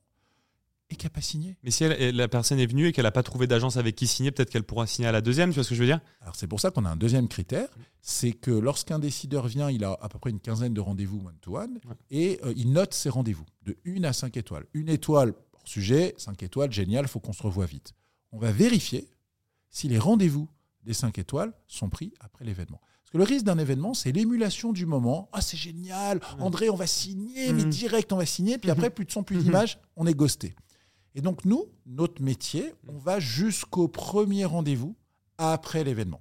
Par exemple, la, Summer Edition, il y a eu 6200 rendez-vous one-to-one, 1257 rendez-vous ont une note de 5 étoiles. Il y a déjà 728 rendez-vous qui sont calés à l'heure où on se parle et on est trois semaines après. C'est ça votre métier en fait, c'est 50% événement, mais c'est 50% suivi, gestion des dossiers et s'assurer que c'est pas juste pendant l'événement. Parce que pendant 100%. l'événement, il y a une euphorie, à mon avis, on peut pas se le cacher. Le réel apporte cette euphorie-là aussi. Et donc votre métier, c'est d'assurer que cette euphorie-là continue aussi du coup. Exactement. Euh, et comment ça se passe si euh, une agence vient Euh, Est-ce qu'il y a une sélection sur les agences aussi? Parce qu'il y a une sélection sur les annonceurs, mais est-ce que n'importe quelle agence peut participer au Big Boss? Alors non, euh, bon déjà il y a une sélection mécaniquement sur le prix, ce qui, ce qui filtre naturellement, puisque c'est pas donné de participer à nos événements, et donc bah, ce sont des gens qui misent en marketing et qui donc ils ont une capacité à générer du chiffre d'affaires, donc d'avoir des clients, etc. Après, euh, c'est filtré quand c'est très très spécifique. Imaginons, tu me dis voilà, moi j'ai une agence, je suis à Dunkerque et je veux que des clients autour de Dunkerque. Mon taux de match avec les 350 décideurs, il va être tellement faible que ça marche pas. J'ai eu le cas récemment d'un prestat qui ciblait les néo-assurances. Alors nous, on a un événement banque-assurance dans lequel il y a deux tiers de banque, un tiers d'assurance. Et dans le tiers d'assurance, il y a, allez, 20% de néo-assurance. Donc ça veut dire qu'il y a 100 décideurs, lui, il y en a que 10 qui l'intéressent. Son taux de match va être tellement faible que le risque de ROI est quand même euh, euh, pas du tout, euh, enfin en tout cas le gain de ROI est, pas du tout certain. Et donc euh, voilà, donc quand on a des prestataires qui finalement étaient trop spécifiques, euh, là on a un risque euh, euh, de, ROI. Alors on a, un deuxième risque quand ils font pas de ROI, c'est quand ils sont pas préparés. Et d'ailleurs c'est un grand drame, c'est-à-dire que si on envoie un commercial qui vient d'être recruté, qui, wow, ça m'emmerde, je voulais être avec ma femme et mes enfants, qu'est-ce que je fais là? Enfin voilà. Lui, il est sûr de ne pas y arriver. Donc ce qu'on fait pour éviter ça, il y a trois ans, j'ai euh, une des meilleures commerciales que j'ai connues de tous les temps. Euh, Là, pour que tu dises ça, ça doit être quelqu'un. ouais, Gwenaëlle Bremilt. Euh, elle travaille chez Onet, solution de financement trois fois sans frais. Et d'ailleurs, sur nos événements, elle a signé en 4 ans 17 deals pour 70 millions d'euros de volume d'affaires. Colossal. Et donc, elle me dit, Hervé, je vais arrêter. Donc, elle était directrice commerciale de chez Onet. Je vais arrêter, euh, merci, parce que quasiment tous mes clients, je les ai trouvés Big Boss. Euh, J'ai une proposition à te faire. Je voudrais monter un truc qui te manque dans tout ton dispositif, c'est une Big Boss Academy. Parce qu'en fait, il y a une telle différence entre le prestataire qui maîtrise le format, qui a préparé ses rendez-vous et qui est dans, dans le bon mood, et celui qui est en mode plaquette commerciale, qui a rien préparé. Ce dont tu parlais au début. Exactement. Et donc, on a lancé la Big Boss Academy. On a, on a maintenant 350 personnes qui ont été certifiées. C'est comme une certification Google, hein, avec du training. Il y a des mentors l'après-midi qui viennent euh, euh, coacher en fait les nouveaux. Ça fait comme une petite promo. Mm. Du coup, pour des commerciaux, euh, ils sympathisent entre eux, ils passent la journée ensemble, ils déjeunent ensemble. À la fin, il y a un petit, un petit cocktail champagne. Et donc, ils arrivent hyper préparés sur l'événement. Donc voilà, pour maximiser le ROI, quoi de mieux. D'ailleurs, la baseline, c'est oublier de se préparer, c'est se préparer à être oublié. Génial. On fait tout pareil parce que moi j'ai l'Eskimos Academy. qu'est-ce que qu'est-ce qu'on n'a pas fait de, pareil?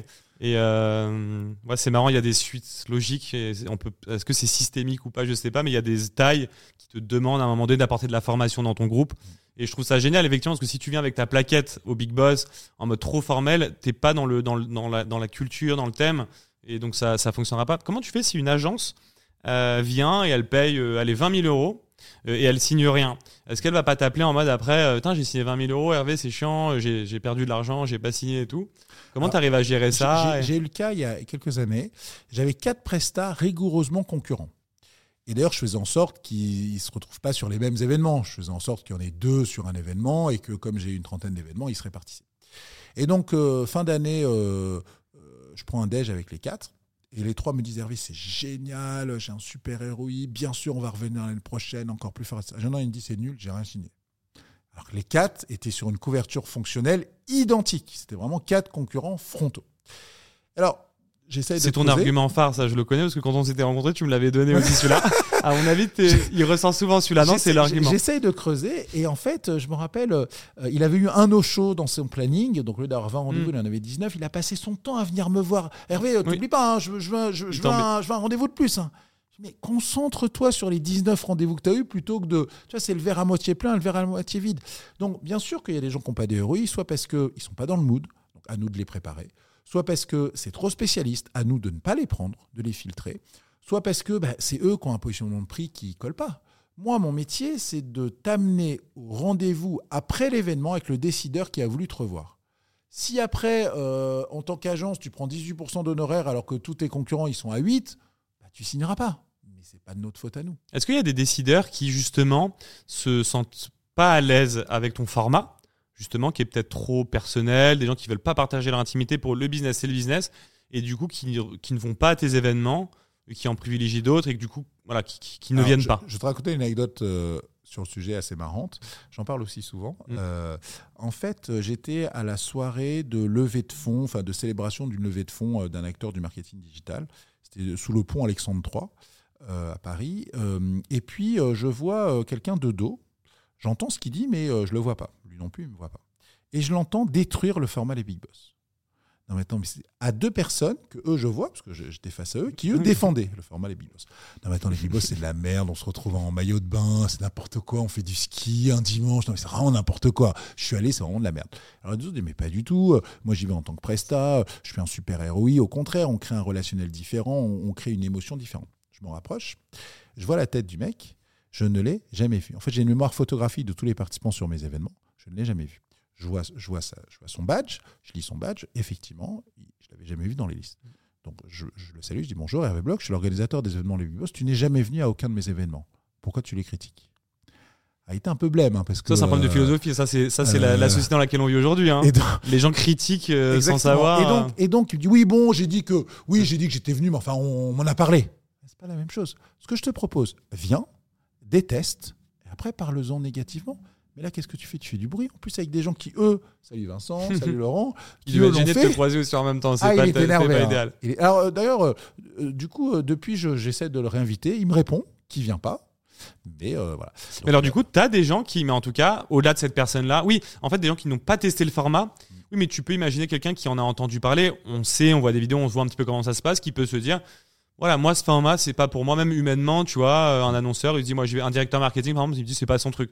Est-ce qu'il y en a où tu arrives à, toucher 100% des gens là-dessus? Il y en a, mais c'est pour ça qu'on a des formats aussi en semaine. On a des dîners qui sont beaucoup plus corporate, de fait. On a des formats sur deux jours en semaine. Donc en fait, euh, ceux qui sont les plus relationnels vont cartonner sur une summer-winter en week-end.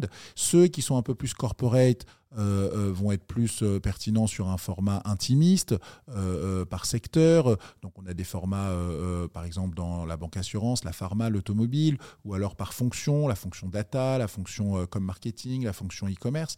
Donc en fait, celui qui effectivement n'a pas envie, parce que c'est pas dans son skill, c'est pas dans son soft skill que, que de créer du lien avec les gens, ça l'emmerde.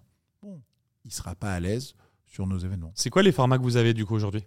Alors on a des dîners, 19h, 23h, euh, dans Château-Forme, euh, dans le 8e arrondissement, 7e, etc. Dîner thématique, quoi? Dîner thématique. J'ai vu que tu faisais dîner, par exemple, banque assurance, tourisme. Exactement. donc ça, je trouve ça intéressant par vertical. Donc si, par exemple, tu es prestataire et euh, tu as déjà deux, trois belles références dans le tourisme, vas-y. Tu es décideur dans le tourisme, bah, tu sais que tu vas échanger qu'avec tes pairs du même secteur donc on a ensuite euh, des formats qu'on appelle 24 heures. Là, on a un prochain format 24 heures de l'e-commerce. C'était une journée. Le problème d'une journée dans Paris, c'est que les gens le prennent un peu à la carte. Euh, ils, se barrent, ils arrivent à 11 heures, ils se barrent à 15 heures. Donc euh, là, on, les amène le jeudi fin de journée jusqu'au vendredi fin de journée. Donc ils ont vraiment 24 heures autour de l'e-commerce. On a des formats sur deux jours qu'on appelle les leaders. Donc leaders RH avec la fonction RH, leaders IT, digital leaders. et puis on a les fameuses opus Summer Winter. Ok.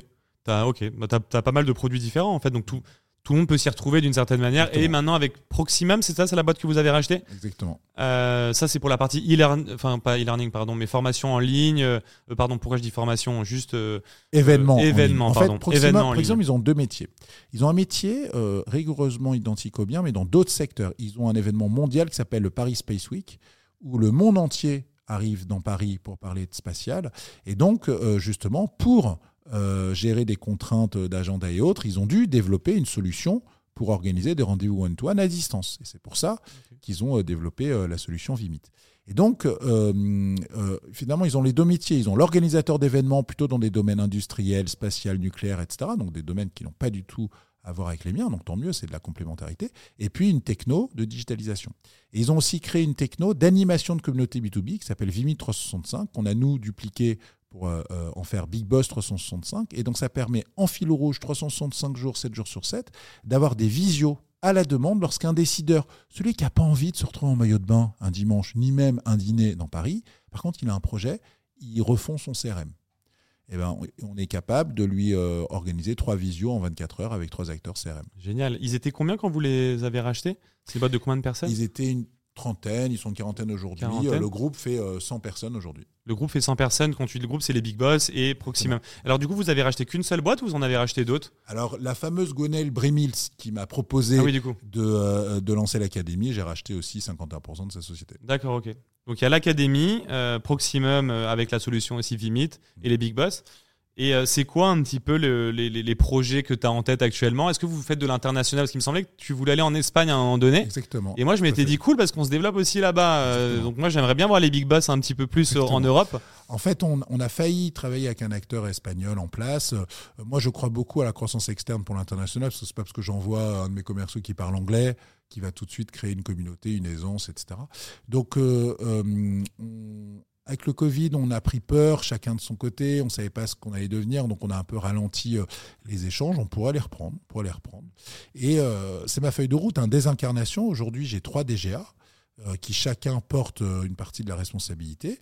D'ailleurs, c'est un peu comme toi, je vois que tu as, mis un DG Oui. qui gère. Ouais, Et parce bien. que parce qu'en fait. euh, Qui m'a rejoint en stage d'ailleurs. C'est mon premier stagiaire, Tom. Ouais. et, en, et en fait, le, le sujet, c'est que euh, nous, on est des oiseaux relationnels, on est des entrepreneurs. Et en fait, moi, par exemple, quand j'ai des sujets de chef d'entreprise, ça me fait chier. Moi, je suis un entrepreneur. Et je- donc, Ouais, et je pense que il y a aussi euh, des moments pour tout, c'est-à-dire que tu peux être très bon pour euh, développer la boîte jusqu'à une certaine taille, et à un moment donné, si tu trouves quelqu'un qui est meilleur par rapport à ce qui doit être fait, euh, c'est une connerie de vouloir rester à tout prix, d'être dans un ego trip. Et euh, moi, par exemple, avec Tom, ça fonctionne très bien parce que euh, on est complémentaires et euh, lui arrive à exceller dans des domaines où moi je serais peut-être moins bon. Et euh, du, du coup, il faut vraiment laisser la place à chacun et essayer de construire comme ça. Et c'est le, mais tout le monde a le même problème dans une organisation. Par exemple, moi, Tom, euh, aujourd'hui, peut-être qu'il aura besoin aussi lui-même d'un bras droit parce qu'il aura des petites difficultés, qu'il y aura meilleur dans la boîte sur une verticale, euh, et ainsi de suite. Et euh, voilà, quand tu parles de désincarnation, ça va aussi avec le fait que une, gérer une boîte de 10, 50, 100, 1000, 10 000 personnes, c'est pas pareil. Et d'ailleurs, la majorité des boîtes, au bout d'un moment, changent les personnes jusqu'à certains. Parce qu'il y a des tailles critiques. Donc, je trouve ça super intéressant. Vous avez une appli aussi? J'aimerais bien savoir comment ça fonctionne parce que j'ai l'impression que vous avez créé un espèce de Tinder de l'événementiel B2B où tu peux te rencontrer, échanger. euh, Alors, c'est uniquement pendant les événements. Effectivement, on a euh, ce qu'on appelle le matching business, qui est l'équivalent d'un swiping sur Tinder Co. Donc, tu es décideur, bah, tu vas swiper tous les prestataires et valider ceux qui t'intéressent, et réciproquement. Et s'il y a match, it's a match. Mm. Et donc, euh, ils vont pouvoir. ça fait comme Tinder euh, dans l'application, on voit genre it's a match. It's a match. It's a match, ok. It's a match. Et après, tu peux parler aussi, tu peux envoyer des messages. Exactement. Ok. Et tu peux échanger les coordonnées quand il y a un match des deux côtés. En fait, l'idée, c'est que sur un événement, euh, du vendredi matin au dimanche soir, on est entièrement pris en charge. D'ailleurs, on envoie des SMS d'infos pratiques en permanence. Il y a 72 SMS qui ont été envoyés sur trois jours. Donc, en fait, ils sont entièrement pris en charge. Et donc, il y a du chat dans tous les sens. Euh, il y a effectivement l'utilisation de l'appli. Il y a 8700 sessions chat pour 650 participants. Donc, ça veut dire qu'en gros, il y a eu 12 échanges par participant. Et donc, euh, voilà, dans tous les sens. Et, et en fait, c'est une taille critique euh, suffisante, 600, 700 personnes. Il y a des formats à 2000 personnes dans la profession qui sont très institutionnels, mais euh, où on ne retrouve pas la personne. On l'a vu en rendez-vous, puis après, on le perd. Là, euh, sur 650 personnes, on le retrouve. On le retrouve très facilement. Est-ce qu'il y a une liberté sur les événements? Par exemple, j'envoie un message, je vois un directeur marketing, euh, je- ça fait longtemps que j'avais envie de le rencontrer, je trouve ça super intéressant, mais voilà, je suis dans le flot de l'événement. Euh, est-ce que je peux lui envoyer un message en mode, euh, tiens, euh, est-ce que tu serais disponible à telle heure là pour qu'on aille prendre un café, euh, je te dis, au bord de la piscine pour discuter exactement ça. Donc ça, c'est possible de le faire. En, en C'est pas cadré que dans le moment où il y a les speed dating. c'est fait pour. C'est-à-dire qu'en gros, les décideurs, ils viennent. Mais t'as les deux, t'as speed dating très Ouais, plus carrés. J'ai deux demi-journées de business pur, avec des rendez-vous one-to-one. J'ai deux demi-journées de euh, trajet et euh, conférences, on va dire. Et j'ai deux demi-journées de relationnel pur. La sortie bateau, c'est marrant parce que dans la vidéo officielle, on montre quelques images, quelques secondes, mais on ne veut pas montrer euh, voilà, euh, 30 secondes sur la sortie bateau parce que pour ceux qui considèrent que les big boss, c'est un peu trop fun ou autre, donc on joue le jeu, mais on monte quand même. Dans ce bateau, j'y étais, incroyable. Quand on se retrouve dans une sortie bateau sur les îles de l'Érins, euh, à côté de Cannes, et qu'on discute avec, euh, moi j'ai discuté avec des gens extraordinaires, c'est la même discussion que j'aurais eue euh, dans un hall d'exposition au Bourget, euh, Porte de la Villette ou Porte de Versailles, c'est pas du tout la même chose. C'est quoi le plus gros CA que t'aies fait sur un événement? Euh, Par exemple, c'était quoi une summer ou une winter ou Summer, à quel point vous avez un jour explosé les chiffres? En fait, on Ju- a- à Combien vous pouvez faire sur un événement On a, euh, entre le premier événement que j'ai fait en 2013 et, euh, et l'événement qu'on fait aujourd'hui, il y a 20 fois plus de chiffre d'affaires. 20 fois plus de chiffre d'affaires. Mais tu pourrais pas dire genre le top événement euh, pour un peu plus- vendre du rêve aux gens, par exemple 5 plusieurs- millions d'euros un événement, ça serait dingue. millions d'euros Plusieurs millions d'euros de chiffre d'affaires sur un événement. Ouais. Ok, c'est vraiment impressionnant. Euh, Est-ce que tu as des anecdotes? Est-ce qu'il y a des, euh, des choses qui se sont passées au Big Boss? Est-ce que ce qui se passe au Big Boss reste au Big Boss? Est-ce que, euh, je sais pas, euh, quelqu'un est tombé du bateau ou Est-ce que quelqu'un a est tombé amoureux? Est-ce que quelqu'un est tombé amoureux Alors, un Il y a des bébés, il y a des bébés Big Boss. Est-ce que toi, tu n'aurais pas rencontré ta femme au Big Boss? J'ai euh, eu rencontré une, une ex. Tu as été en relation euh, grâce au Big Boss. Alors, Et toujours le cordonnier bien chaussé dans tout depuis le début. Il y a, il y a beaucoup d'anecdotes. Alors bien sûr, il y a une espèce de fantasme, comme en plus on joue sur la carte des bronzés, etc. Mais alors pas du tout. Il y a énormément de respect. Euh, à 3 heures du mat, euh, si la personne elle est bourrée et qu'elle veut emmerder une nana, elle va surtout pas le faire. Parce que sinon, elle se grille dans sa profession, elle se grille ouais. euh, dans son idéal, ouais. professionnel. Donc, au contraire, il y a beaucoup de respect. Alors, il y a plein d'anecdotes marrantes. Euh, allez, une, une anecdote où je m'auto-flagelle, où, où- où- où j'ai failli finalement m'auto-griller. Mm. On est en 2014, c'est au tout début, hein, je suis le seul, euh, j'ai- une stagiaire avec moi euh, qui est maintenant la directrice associée en charge de la production événementielle, hein, Ouais. mais elle avait 21 ans à l'époque. Et euh, j'aimais bien le concept de la folie douce. Je me dis, tiens, euh, je vais répliquer la folie douce, et donc euh, je vais faire venir euh, voilà, euh, des gogo danseuses pour mettre l'ambiance, etc. Si j'avais fait ça le samedi à 2h du mat, pas de problème. Je sais pas pourquoi je fais ça le dimanche à 10h. Alors, À 10h du dimanche- matin Dimanche à 10h du matin. Et donc le dimanche, à- à 10h du soir. le dimanche à 10h du mat. euh, et puis alors, bon, les gogo danseuses de Savoie, locales, et élevées à la fondue savoyarde. euh, pourtant, j'avais demandé chic comme euh, dress code. C'était pas vraiment chic. Et, et comme personne dansait, ça faisait spectacle graveleux.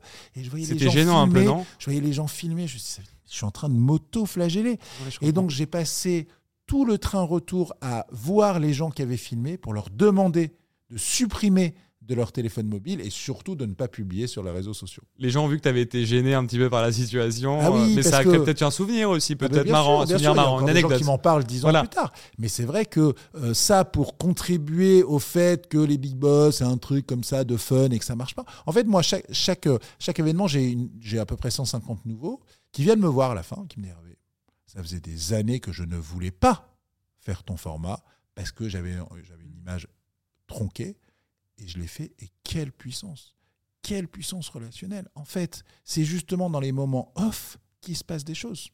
C'est ce qu'on appelle les couloirs dans, dans le monde du salon. Finalement, c'est dans le couloir qu'il se passe un truc, c'est pas dans ton stand. Hmm, Génial. Euh, Ça me faisait penser à une citation là, mais je l'ai. Faudrait que je la retrouve euh, dans mon téléphone. Je l'ai plus, mais euh, qui dit euh, il y, a- il y a ce que tu avais prévu dans la vie, mais la vraie vie, c'est ce qui arrive dans ce que tu n'avais pas prévu. Exactement. Tu vois ce que je veux dire Mm. Euh, Et donc, euh, c'est quoi les projets alors? Donc, tu m'as dit, donc euh, c'est l'Europe vraiment. dans- je sais qu'il y a ta roadmap. Tu pourrais nous donner une petite, une petite roadmap, on va dire les trois prochaines clés. Est-ce que par exemple, tu as prévu un jour de revendre les big boss complètement ou pas, de faire autre chose? Est-ce que tu as prévu plutôt d'aller euh, développer en Europe, de racheter d'autres boîtes en France peut-être? Alors, Voilà, les- euh, Le premier sujet, c'est que déjà, revendre 100%, c'est plus euh, moi qui déciderai seul. Ouais. Euh, en gros, euh, on veut devenir un one-stop shop sales. C'est-à-dire qu'aujourd'hui, on a le lead gen B2B. On peut réfléchir à l'acquisition d'une agence de grosse marketing pour être en amont. On peut réfléchir à un plateau de call center pour faire des appels de prospection téléphonique. Donc en fait, on veut devenir un acteur emblématique. C'est pour ça que j'ai renommé mon groupe Business Co. On veut être un acteur emblématique de business De lead gen. tu de lead gen, mais de lead gen jusqu'à la conversion. Par exemple, euh, recruter euh, ou acheter une agence de force de vente supplétive. Euh, bref, tout ce qui peut permettre de booster le chiffre d'affaires d'un acteur. Et B2B. avec EDG, ça porterait pas un peu problème dans le sens où ils ont des verticales avec d'autres boîtes. Si tu voulais aller, tu voulais aller sur un métier que EDG a déjà dans le groupe, ça te bloquerait pas un petit on, peu? on est en train de le faire en joint venture avec un des cousins. D'accord, ok. Autant qu'on soit. De toute façon, on est, on est tous liés euh, Bien capitalistiquement. sûr, bien sûr, non, c'était. Et en plus, ce qui est sympa, c'est que un management meeting, je t'invite, euh, euh, André, à participer quand, quand tu auras rejoint euh, Mhm. notre aventure. Mhm. Euh, management meeting, euh, il y a la musique techno. On est en général chez Vincent Klingbeil ou euh, chez EDG. C'est sympathique, on est 40. On est tous des entrepreneurs euh, compétents génial, dans nos domaines. Hyper sympa. Après, il y a une demi-heure de slide et après, il y a un dîner euh, hyper sympa. C'est-à-dire que c'est pas du tout euh, un gros comité de direction comme une grande banque, euh, etc. Euh, voilà, on est tous des entrepreneurs. On est tous passionnés de ce qu'on fait. On est tous déterminés. Et on a tous envie de réussir, de réussir collectivement, individuellement. Donc, euh, donc, et, et- et justement, le solo business, on l'a plus du tout. Euh, Là aujourd'hui, d'ailleurs, on, parle de cas, c'était très intéressant. Euh, on a à peu près une heure où on est dans des cases. Tu vois, on réfléchit à des cases. Par exemple, on a eu le cas là. euh, Il y a une, entrepreneuse qui nous dit que dans sa boîte, elle a recruté une personne non binaire. Elle, considérait qu'il n'y avait pas de difficulté. hein.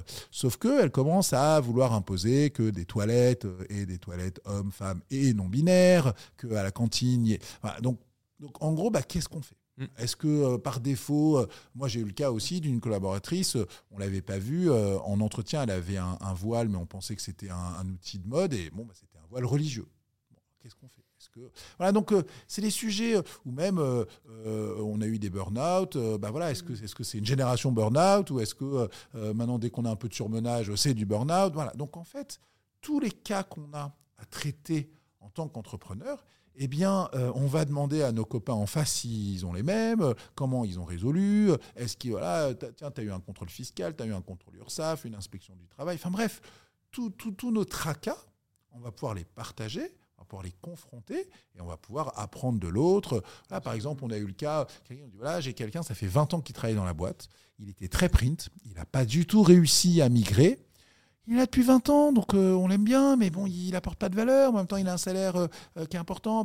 Qu'est-ce qu'on fait? Alors, si, on, si froidement on, on le vire, bah déjà ça va coûter très cher parce que ça fait 20 ans qu'il est là. Et puis en plus, euh, bah, il est quand même sympathique. Il fait partie de, un peu de, de l'organigramme relationnel de l'entreprise. Voilà, donc tous ces sujets, euh, bah, on les traite à plusieurs et on réfléchit à comment améliorer, comment euh, trouver des solutions. Tu veux dire que grâce à EDG, vu que vous êtes euh, associé, qu'il y a plein d'entrepreneurs, il y a toujours un autre qui a eu la même problématique peut-être en amont et qui peut t'aider. Exactement. Donc du coup, aujourd'hui, tu es content, vu que tu étais solo founder, aujourd'hui tu t'es associé, tu es content de, de cette aventure et de t'être associé. Ça n'a pas été difficile le côté passer de tout seul à devoir rendre des comptes ou pas? Ou ça va ça? Parce que déjà, je rendais des comptes à Vincent Klimbel, euh, qui est un ami. euh, et euh, euh, et d'ailleurs, c'est pas évident, parce que si ça se passe mal un jour, bon, bah, Bien sûr, ouais. etc. Donc pour l'instant, tout se passe bien, il n'y a Mm. pas de raison que ça se passe mal. Mais euh, globalement, euh, effectivement, le solopreneur euh, ne l'est plus du tout. Ouais. Et au contraire, aujourd'hui, c'est une aventure. En fait, C'est peut-être mieux aussi, peut-être ça te permet. Alors justement, comment tu C'était ma prochaine question pour gérer ta vie privée, vie pro, parce que j'imagine que avant de faire cette opération-là, solo founder, ta vie privée devait être plus limitée par rapport à la vie pro. Est-ce qu'aujourd'hui, du coup, ça t'a permis de mieux équilibrer Alors moi, j'ai, un sujet très particulier, c'est que je me suis séparé de la mère de mes filles au moment où j'ai lancé le premier événement Big Boss, et j'ai eu la garde exclusive de mes filles jusqu'à il y a encore euh, trois mois. Ça veut dire pendant 10 ans, de 8h30 à 19h, je suis chef d'entreprise. De 19h à 8h30, je suis papa, maman, les courses, les fringues, les colonies de vacances. Puis des filles, hein, euh, arriver dans un magasin de fringues pour acheter euh, euh, des t-shirts à des fillettes. J'achetais tout en rose. D'où tu sens cette énergie euh, D'où ça vient Et, et en fait, euh, l'équilibre est très sain hein, parce que euh, l'entrepreneur qui ne fait que bosser qui s'écroule euh, ou quand son entreprise s'écroule, euh, s'effondre, euh, ça marche pas. C'est-à-dire qu'en gros, il faut des piliers. Il faut des piliers familiaux, des piliers sentimentaux, des piliers effectivement financiers, des piliers. Et donc, euh, euh, ces histoires de burn-out, pourquoi, euh, pourquoi les, les- il y a eu beaucoup de burn-out pendant le Covid ou juste après? Bah Parce que les gens ne pouvaient plus se voir socialement. Donc, en plus, s'ils travaillaient beaucoup et qu'ils n'avaient pas un peu ce, cette pause comme ça, amicale, relationnelle, euh, les Chacun. fameux i-apéro, là, on les a tous fait une fois et puis après, ça nous a saoulés. Donc, donc en gros, euh, euh, tr- très clairement, il faut avoir un équilibre Mhm. perso-pro. Et quand, quand, quand, quand c'est trop business à fond, c'est qu'on les voit là. Le pire, c'est, euh, je pense, les femmes. Les femmes de 40 ans, 42 ans, 43 ans, qui bossent comme des dingues. Elles ont euh, cryogénisé leurs ovules pour pouvoir peut-être à 49 ans faire un enfant un jour. Mais c'est d'une tristesse. Et puis il y a aussi le fait de tenir dans la durée. Entrepreneur, c'est un marathon, c'est pas une course. D'ailleurs, ça, c'est Vincent qui le dit toujours. Mm. Euh, pensez vos boîtes sur 30 ans et pas sur 3 ans. Et pour durer, faut forcément avoir un équilibre. C'est un petit peu comme le sport ou la muscu. Si tu vas à la salle et que tu te démontes tous les jours, tu, tu vas abandonner plus vite. Donc cet équilibre, en fait, si tu as une ambition forte, cet équilibre est obligatoire parce que le marathon, tu pourras pas le gagner, tu t'essouffleras plus vite que celui qui va avoir euh, un équilibre. Après, on va pas se cacher non plus que quand tu es entrepreneur, tu dois quand même bien charbonner et tu as peut-être plus de sacrifices à faire que quelqu'un peut-être qui ne l'est pas. Il y a aussi une réalité, c'est-à-dire que tu peux trouver un équilibre, mais bon, il y a des phases. Euh, J'imagine quand tu devais organiser en 2013 les premiers événements tout seul, euh, inviter tout le monde, ça, ça, ça a dû être plus compliqué. Mais c'est sûr qu'on bosse beaucoup, mais en fait, euh, quand Il y a on quand même une réalité. L'équilibre peut être un peu utopique en tant qu'entrepreneur. Ce serait dur de, de parler de, de l'équilibre tel qu'on peut l'entendre, Mm. étant donné qu'il y a aussi une- des sujets de vases communicants. Et à un moment donné, euh, le business aussi te rattrape. Tu dois remettre un coup de collier. Et à ce moment-là, il y a, vu que c'est des vases communicants, il y a d'autres choses qui peuvent en pâtir. Mais en fait, quand Il on, y a une euh, réalité par rapport à ça quand même. quand on, quand on aime ce qu'on fait, on n'a pas l'impression de travailler. Ça, je suis d'accord. Moi, les seuls moments où je travaille, c'est quand je valide la TVA. C'est le seul moment où je travaille. Et maintenant, c'est plus moi qui le fais. Mhm. Donc, je travaille plus. Donc, euh, après, euh, euh, j- j'avais quelqu'un qui disait que on, on gère son entreprise comme on gère sa famille, on gère sa famille comme on gère son entreprise. Et donc, c'est génial. finalement, et d'ailleurs, moi, je crois pas du tout au salaud la journée qui est un ange à la maison. En gros, euh, Ouais. euh, soit on est un pervers narcissique la journée et on l'est encore le soir et réciproquement. Et donc, euh, donc en fait, bah voilà, si on fait les choses avec bienveillance, moi j'ai zéro turnover depuis 11 ans. C'est super intéressant ce que tu dis parce que même pour aller plus loin de ce que tu dis, euh, tu peux pas être deux personnes différentes et en fait la culture de ton entreprise souvent aussi découle de quitter en tant qu'entrepreneur. Par exemple, si dans ton entreprise euh, quand on y rentre, on, on se sent plutôt à l'aise, on s'y sent bien, c'est convivial, c'est sympa. Souvent, c'est un petit peu comme c'est parce que l'entrepreneur Bien qui l'a sûr. lancé l'est. Mm. Et nous, on a eu 2% de, de turnover. Tu vois, on n'est on est pas très loin tous les deux.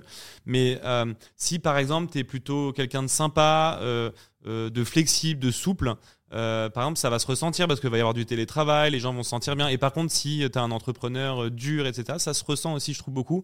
Je dis toujours que quand on rentre dans les bureaux, on, on sent une, une ambiance, euh, on sent quelque chose. Et donc, euh, donc je suis d'accord avec toi. Et le fait aussi de dire que euh, quand tu es passionné, moi, j'ai, moi, j'ai pas l'impression de travailler. Euh, j'ai jamais eu vraiment cette impression parce que c'est toujours par passion. Et si tu es plus passionné, tu t'arrêtes finalement. Mais euh, c'est vrai que tu vas pas, tu vas pas t'acharner dans un truc qui te, tu vois, qui, dans lequel tu es plus passionné parce que là, ça peut devenir difficile. C'est en ça que le travail est, est difficile. Est-ce que tu trouves qu'on a oublié euh, euh, des points? Est-ce qu'il y a des points que tu penses qu'on on aurait pu souligner euh, pendant le podcast? Euh, Moi, je voudrais dire que tout le bien que j'ai dit de tes équipes, de Vincent et de Eric, c'est pas pour que Vincent vienne me faire une proposition euh, de rachat. je ne suis pas à vendre Vincent, je disais ça vraiment amicalement. Oh, ça c'est le multiple, c'est le multiple. ça, c'est le euh, multiple, c'est le multiple. Euh, Est-ce que tu penses voilà, qu'on a oublié des choses euh, Il y a des choses que tu, une- quelque chose que tu voudrais rajouter, une anecdote, un, un conseil pour les entrepreneurs euh, Alors déjà, arrêtez de croire qu'on entreprend pour gagner de l'argent. C'est la résultante, gagner de l'argent, mais on entre- on n'entreprend pas pour gagner de l'argent. On dit toujours que les stars, c'est euh, un peu un, euh, finalement un plan B. Bah, Peut-être aussi qu'un entrepreneur, c'est un plan B, c'est-à-dire qu'il a envie, euh, pas de prendre une revanche sur la vie, mais il a envie de démontrer, il a envie de réussir. Il y a des gens, euh, ça, ça fonctionne très bien, d'être fonctionnaire, de finir à 16h30, euh, voilà. Et donc d'autres ont envie, moi j'ai envie de- de réussir, j'ai envie de, de voilà, c'est-à-dire que moi j'ai 40 personnes qui vont potentiellement prendre entre 50 000 et 750 000 euros et c'est dingue. D'ailleurs, on s'est on s'est promis un dîner lorsqu'on aura le multiple avec un after chez moi. Bon, le lendemain matin, ils prendront tous leur demi-journée parce que mhm. voilà, c'est vibrant, c'est vibrant. Alors, je suis pas au niveau d'un Bill Gates qui a pu rendre millionnaire euh, son hôtesse d'accueil ou, euh, ou, son deuxième salarié. Mais, mais ce que je veux dire, c'est que moi, j'avais des gens, ils avaient 20 ans, ils étaient stagiaires et aujourd'hui, ils sont. Euh, je vais faire un post là d'ailleurs sur LinkedIn, je l'ai préparé là. je dois avoir une quinzaine de personnes qui sont rentrées stagiaires ou alternants et qui sont maintenant associés dans l'entreprise. C'est vrai, tu as cette culture de la méritocratie. Chez Eskimos, on l'a beaucoup aussi. Il y a beaucoup de gens qui étaient là depuis toujours, qui me suivent, qui étaient là il y a 8 ans, qui sont toujours là aujourd'hui.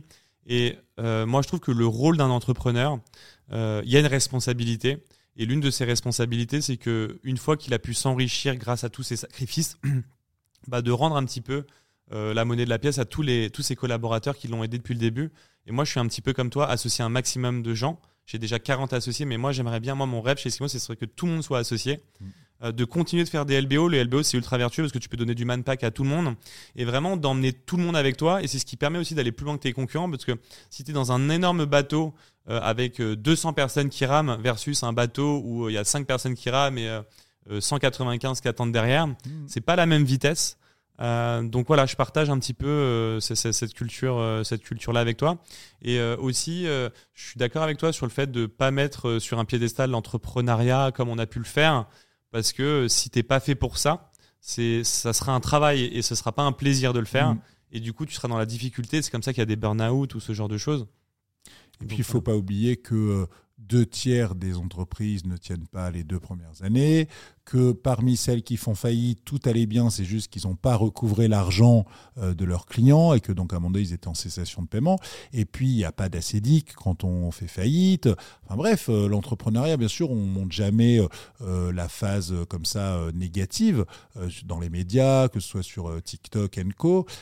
alors qu'en fait, voilà, c'est-à-dire que c'est aussi une pression. Il y a des gens, ils sont caution personnelle, ils peuvent perdre leur maison, ils peuvent perdre leur, leur mariage. Enfin bref, c'est aussi un revers. Donc en gros, faut être déterminé, euh, faut être passionné. Euh, on va se prendre des claques. Un entrepreneur, ça prend une claque, une claque, une claque, un bisou, un bisou, une claque, une claque, une claque, une claque, une claque, un bisou. Alors le bisou, on est content de le prendre, un client qui est content, qui est heureux, et puis une claque. Moi, ça m'arrive sur les événements, c'est d'ailleurs très marrant. C'est le lendemain d'un événement, donc des gens un peu historiques qui m'envoient des emails. Hervé, c'était génial ton événement, c'est super, mais qu'est-ce que c'est bien, vous êtes renouvelé, euh, il y a des nouveautés, machin. Dix minutes après, un autre mail d'un même mec qui m'agresse parce qu'il a trouvé ça nul. C'était au même événement. Euh, alors peut-être que les deux ont exagéré. En gros, c'était pas nul et c'était pas extraordinaire non plus. En tout cas, ils reviennent et c'est des gens qui reviennent tout le temps. Mais il y en a un, il a l'habitude comme ça de ronchonner, euh, de dire ce qui va pas. Forcément, 650 personnes pendant trois jours, euh, il y a des trucs qui vont pas coller, etc. Mais le, gros du gros fait que, bah, fait que l'alchimie prend. Est-ce que tu as conscience de ta réussite aujourd'hui et est-ce que tu connaissais l'étude dont je t'ai parlé au démarrage de l'INSEAD? Parce que solo founder, passer de tout seul, t'as pas levé de fonds donc, euh, solo founder, bootstrappé, pour en arriver là où tu en es. Euh, est-ce que tu avais conscience avant aujourd'hui des statistiques? C'est-à-dire que les statistiques dans ton cas sont les plus faibles de ce qui peut exister dans l'entrepreneuriat concrètement? Ou on t'avait jamais partagé ces stats et tu disais c'est un peu comme tout le monde parce que c'est assez atypique encore une fois. Euh, bon, on est un peu dans le même bateau là, mais tu vois, si je te demandais de citer trois personnes comme nous, je suis pas sûr que tu puisses le faire. Mm. voilà, est-ce que tu en avais conscience ou pas? Alors pas du tout, je me rappelle qu'au tout début des Big Boss, je me disais, mais si un jour un Big Boss faisait 500 000 euros, ce serait dingue. Euh, alors qu'on fait beaucoup plus aujourd'hui. Euh, ce qui est intéressant aussi, c'est de, de, savoir parler à celui qu'on était il y a 5 ans, 10 ans, 15 ans. Je veux dire, euh, mec, pas mal, je me rappelle d'un épisode de Bref où il parle à lui, ado. Mhm. C'est En fait, l'ado qu'il était se fait enveiller par une petite nana de l'époque et puis il la retrouve, il la retrouve 15 ans plus tard. Et là, il il a envie de se venger parce qu'elle lui avait dit non, non, non, jamais, jamais, jamais, euh, jamais je sortirai avec toi. Et puis là, 15 ans plus tard, euh, elle, euh, elle, a une petite vie moyenne et tout. Et, voilà, il, sort avec. Et puis à un moment donné, il se voit avec son ado de l'époque et ils se check mmh, mmh, les deux. Ils disent, voilà. Et, donc, parce qu'on peut toujours, alors ça c'est important, j'ai eu un, cas très atypique sur mon dernier événement, j'ai un mec qui a une très très grande fortune, il fait partie du top 100 des, des, des fortunes françaises, qui est venu à mon événement. Alors, euh, je suis allé déjeuner avec lui parce que j'étais un peu surpris. En fait, il, a investi dans plein de boîtes, dont une en particulier euh, sur laquelle il s'investit beaucoup, et donc il a voulu participer lui-même. Alors déjà, il a adoré l'événement, j'étais très content. Et, euh, en fait, on, a, déjeuné ensemble et il me dit, tu sais Hervé, attention, euh, tu as une belle réussite, c'est très bien, mais plus on est riche, plus on est malheureux. Je peux te citer plein d'exemples de gens qui sont multimilliardaires et multimalheureux. Donc fais attention, ne tombe pas dans les pièges. Parce que le problème d'un milliardaire, c'est que Elon Musk, il est malheureux. Euh, eh, putain, euh, est-ce que c'est Bill, c'est Gates, euh, l'homme le plus riche du monde? Est-ce que c'est Mhm. Bernard Arnault? Enfin, en gros, il y a la quête du, du- du plus. Euh, on dit souvent que être riche, c'est se contenter de ce qu'on a, c'est pas vouloir à chaque fois plus que, que ce qu'on a. Donc, euh, voilà, donc faire attention. Vincent, il dit aussi souvent, Vincent Clibel, il dit qu'il faut savoir transformer de l'argent en souvenir et de l'argent en bonheur. Parce que amasser de l'argent, euh, oui, ça c'est sert à rien. Si tu meurs avec un milliard sur ton compte sans souvenir, ça sert à rien. c'est ça. Et puis c'est vrai que je suis assez d'accord avec ça, parce que je trouve que l'argent crée des problèmes. Mm. C'est-à-dire que plus t'en as, plus t'as de problèmes. J'ai l'impression que milliardaire, tu dois être au niveau maximum des problèmes. Là, j'ai fait un truc génial. Là, je suis content. D'ailleurs, c'est- mon rendez-vous d'après. J'ai dit à mon expert comptable, bon, combien pour que tu gères tout, tout, tout mon administratif? J'ouvre même pas le courrier. Et donc, euh, il m'a fait un prix. Et donc là, il vient, je lui je lui balancer mes notes de frais, mes enveloppes, mes courriers, mes administratifs, celui qui va tout faire. T'as pas de DAF? Tu parlais en perso en oui, général, en perso, en perso les holdings, Ça, les, euh, les, euh, les, les factures, les notes de frais, les trucs. Il y a plein de sociétés différentes, machin. Voilà. Gère à ma place. Je sais que pour toi, l'émotionnel, c'est important. Quel est le moment au Big Boss qui t'a le plus marqué émotionnellement? Où euh, tu t'es senti vraiment, où tu t'es dit, waouh, j'ai fait ça? Ça aurait pu être par exemple quand tu vois les 650 personnes réunies ou même ça peut être pas du tout ça, ça peut être un moment où tu es dans un bureau tout seul avec un, un stagiaire qui est devenu euh, DGA. Alors, mais je parle euh, vraiment émotionnellement, c'est-à-dire ouais. dans les tripes où tu ça t'a as eu une sensation quoi. Alors émotionnellement, c'est la première semaine en 2014. En plus, euh, la veille, on s'était fait fracturer notre bureau parce que comme on tripotait des enveloppes, les gens pensaient qu'il y avait de l'argent dedans alors qu'en fait il y avait des badges. Et donc euh, il y a des gens euh, qui ont vu euh, dans la rue, parce qu'il y avait une devanture, c'était un, nos bureaux c'était un 35 mètres carrés, et là je suis en train de construire un 1300 mètres carrés. Et donc, euh, Au multiple. et donc en fait, euh, donc déjà on n'avait pas dormi de la nuit, parce qu'à 4 heures du mat, on avait dû porter plainte pour euh, la fracture, on avait retrouvé les badges dans le caniveau, parce que quand ils se sont aperçus que c'était pas des billets de banque, ils les ont jetés dans le caniveau. Bon bref, j'avais pas beaucoup dormi, c'était mon premier événement summer. J'arrive à 6h30 à l'aéroport, et là je vois 500 personnes qui font la queue. Non, pas 500 à l'époque, peut-être 200. Je me dis, mais c'est moi qui ai fait ça, c'est moi qui ai réveillé tous ces gens-là, des gens des grosses têtes d'affiche. Qu'est-ce que j'ai fait C'est quoi ce bordel? En plus, c'était le T3, l'aéroport T3, euh, l'aéroport des charters euh, à Roissy. Donc, euh, on était le seul, on les seules personnes qui étaient à, ce terminal, c'était ceux de l'événement. Et donc, j'ai eu un moment, un moment Ouais. d'é- d'émotion. T'as pas eu un peu peur en disant il y a 500 personnes, ils comptent tous sur moi, ça fait beaucoup, tu vois, genre euh, Ouais, je sais pas, ça si, fait un mais poids sur mais- ses mais épaules, ces de 500 l'adrénaline, personnes. C'est de l'adrénaline. Moi, moi combien de fois j'ai toi ça t'a plus stimulé que Ah bah oui. euh, voilà, ça Oui. ça- ça t'a donné de l'énergie en tout cas. C'est-à-dire que moi, je, je, je présente plus maintenant mes événements, j'ai mes équipes qui le font, mais avant, c'est moi qui avais le micro tout le temps, comme un chef de village. Et en fait, euh, il y avait plein de bugs techniques, plein de problèmes, et ben, c'est pas grave, je, prenais dans la salle, et puis je, euh, voilà, j'interagissais avec les gens, les têtes d'affiche, etc. Donc, euh, donc en gros, euh, non, non, c'est de l'adrénaline positive, un événement. Est-ce que tu rencontres encore du monde aujourd'hui parce que justement tu arrivé à un niveau de maturité où on va dire que tu connais tout le monde? Non, Peut-être pas tout le monde. Il y a toujours gens. beaucoup de gens mais est-ce que tu continues à aller prendre des cafés? Par exemple, si quelqu'un vient te voir sur LinkedIn, là, il dit un directeur marketing, tiens, je prendrais bien un café Ça avec les. tous les jours. Ça, tu tous continues de, de rencontrer les gens, en vrai? Moins que Vincent Klimbel qui fait euh, trois rendez-vous Combien de par rendez-vous il jour. fait par jour Trois rendez-vous par jour au par Royal jour. Monceau, matin, midi, soir. euh, Au Royal Monceau, c'est toujours au même endroit ouais, ouais, À la ouais, même table ou pas C'est juste à côté de chez lui. Donc, euh, C'est pratique ça. Non, en gros, bah, tu vois là par exemple, j'ai cas d'école intéressant. J'ai une commerciale qui me dit Hervé, j'ai un super prospect. Elle fait de l'acceptation crypto sur des sites marchands. Le problème, c'est que euh, elle est en train de lever des fonds. Et donc, finalement, c'est sa levée de fonds qui va un peu financer son investissement marketing. Ok, donc je l'ai eu une heure au téléphone. J'ai posté sur LinkedIn bah, qu'elle cherchait des fonds.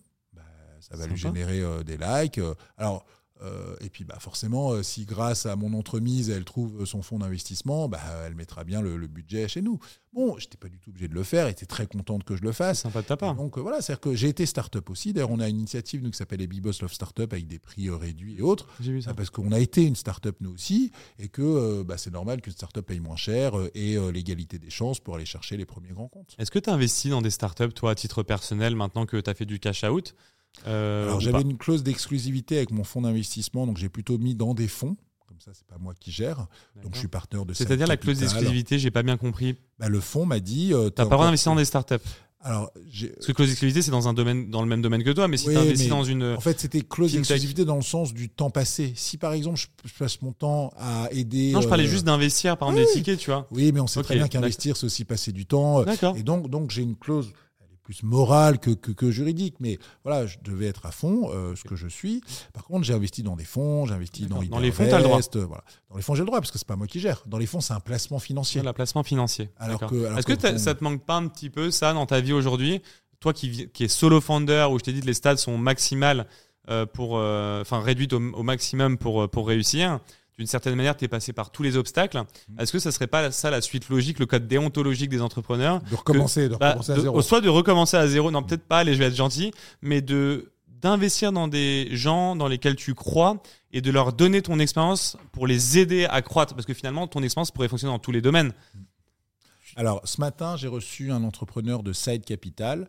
Comme je suis partenaire de Side, euh, en fait, le, le fondateur euh, nous envoie euh, les pépites pour qu'on puisse les valider comme une due diligence stratégique. Donc, j'ai validé euh, euh, cette pépite. Et, euh, et donc, en fait, j'ai perdu le fil de ce que je voulais dire, mais... Tu oui. as rencontré un entrepreneur de side? Ouais, un entrepreneur de site Ok. que, que j'ai validé d'ailleurs. Oui, ce que je voulais dire, c'est que j'ai posé il y a une semaine ma candidature sur une émission. Et euh, parce que c'est un des copains qui est membre du jury actuellement, qui me dit ah oui, il cherche des nouveaux jurys pour la saison prochaine. Euh, je vais présenter ta candidature. C'est qui veut être mon associé.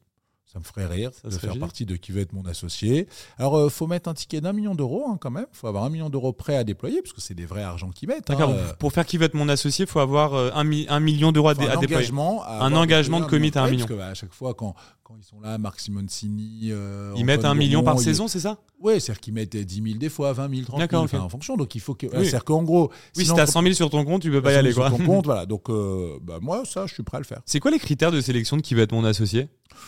Bah, j'imagine que c'est à la fois. Avoir les 1 million euh, d'investir et de l'expérience. av- Avoir été entrepreneur, avoir, je pense, une personnalité euh, capable de réagir, d'improviser. Enfin voilà, c'est du, du show business Oui, une certaine aussi, forme hein, de voilà. personnalité, oui. Donc euh, Jean-Pierre Nadir, euh, c'est quelqu'un que je connais depuis 20 ans. Il a de la gouaille.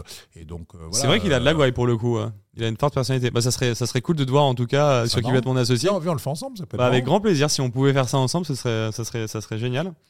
Euh, bah écoute, merci, euh, merci pour euh, pour être venu jusqu'ici, qu'on ait pu faire ce podcast ensemble. Moi, je démarre, donc je suis en mode startup. Tu vois, je me, je me relance en bootstrapper, comme tu sais comment ça marche. Donc merci parce que c'est grâce aussi à des gens comme toi que ça me permet d'avoir la force du début. Donc ça, c'est cool. Euh, J'espère que tu as passé un bon moment. C'était très sympa. Je pense que les gens vont pouvoir, les gens qui connaissent pas encore les Big Boss vont pouvoir le découvrir. S'il y a des gens qui veulent te contacter, ils peuvent aller sur euh, LinkedIn, j'imagine. LinkedIn ou lesbigboss.fr Ouais. pour euh, voilà, Ils peuvent t'envoyer un message, peut-être ils peuvent prendre un café. euh, avec plaisir. mais bon, j'imagine que ton temps est limité. Nous, avec Eskimos, on va venir au Big Boss. Ah bah oui, on enfin, va venir enfin le, comeback. le comeback, le comeback.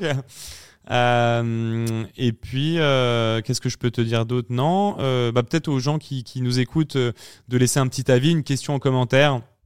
Euh, même si à chaque fois que je le dis, j'en vois pas beaucoup, mais bon, euh, je à chaque fois je dis, je devrais peut-être dire, ne le faites pas. Mm. Comme ça, ils le font, tu vois. Mm. Donc aujourd'hui, je, vais le- je vais le faire peut-être. Ne, ne laissez pas d'avis, ne laissez pas de commentaires sur cette vidéo. On n'en veut pas. Euh, voilà. Désolé de plomber l'ambiance, mais bon, je tente une nouvelle technique pour euh, choper des commentaires et des avis. ça permet de remonter. ça marche l'anti-vente. Quand tu, quand tu lances un, un podcast, le, plus tu as de d'avis, de commentaires, de likes, plus tu remontes dans les charts, plus tu as d'écoute aussi. Et en fait, ce qui est génial, c'est qu'une fois que tu remontes dans les charts, t'es pro, le contenu est proposé, par exemple sur Apple Podcast, est proposé directement, tu vois. Je voulais dire un truc, moi, euh, j'en parle souvent avec Vincent Klimbel, c'est les haters. Tu dois en Ah ouais, ouais, ouais. Alors, Ah ouais, ouais, là, ces bien haters ça. là, euh, c'est très marrant parce que en général, euh, donc euh, moi c'est des gens que je connais pas du tout, Mm. qui viennent, qui se permettent comme ça d'aller critiquer. Souvent les haters ont rien fait eux-mêmes. Voilà, donc allez, allez les haters, faites-nous deux trois petits posts Ah ouais, qu'on va, qu'on va, qu'on va supprimer parce que ça n'a aucun intérêt. Plutôt que Et, de rentrer dans le euh, conflit. Et essayez de faire des trucs vous-même plutôt que plutôt que de critiquer ce que font Ah, les c'est autres. bien dit. Je crois que ça va vraiment être le mot de la fin. Et alors, j'ai réalisé un truc de fou sur les haters. Quand tu lances un nouveau projet, en fait, tu vois, euh, par exemple, tu lances une vidéo, comme je peux le faire, tu vas avoir trois avis, tu vas avoir trois mauvais avis. Et du coup, toi, tu dis merde, putain, tu te remets en question parce que tu dis 100% des avis sont mauvais. Et en fait, il y a un problème qui se fait sur le web, c'est que les haters, ils sont plus capables de passer à l'action. Je sais pas pourquoi. Donc, en gros, tu as 100% des haters qui vont passer à l'action. Donc, admettons, tu as trois haters euh, ils vont tous passer à l'action, tu vas avoir trois mauvais avis. Mais en fait, pour ces trois haters, tu as 997, par exemple, sur 1000 gens qui ont aimé, mais qui laissent pas de commentaires. Et le problème, c'est que toi, personnellement, tu dis mince, tu te remets la en question. majorité Qu'est-ce silencieuse. que voilà la majorité silencieuse.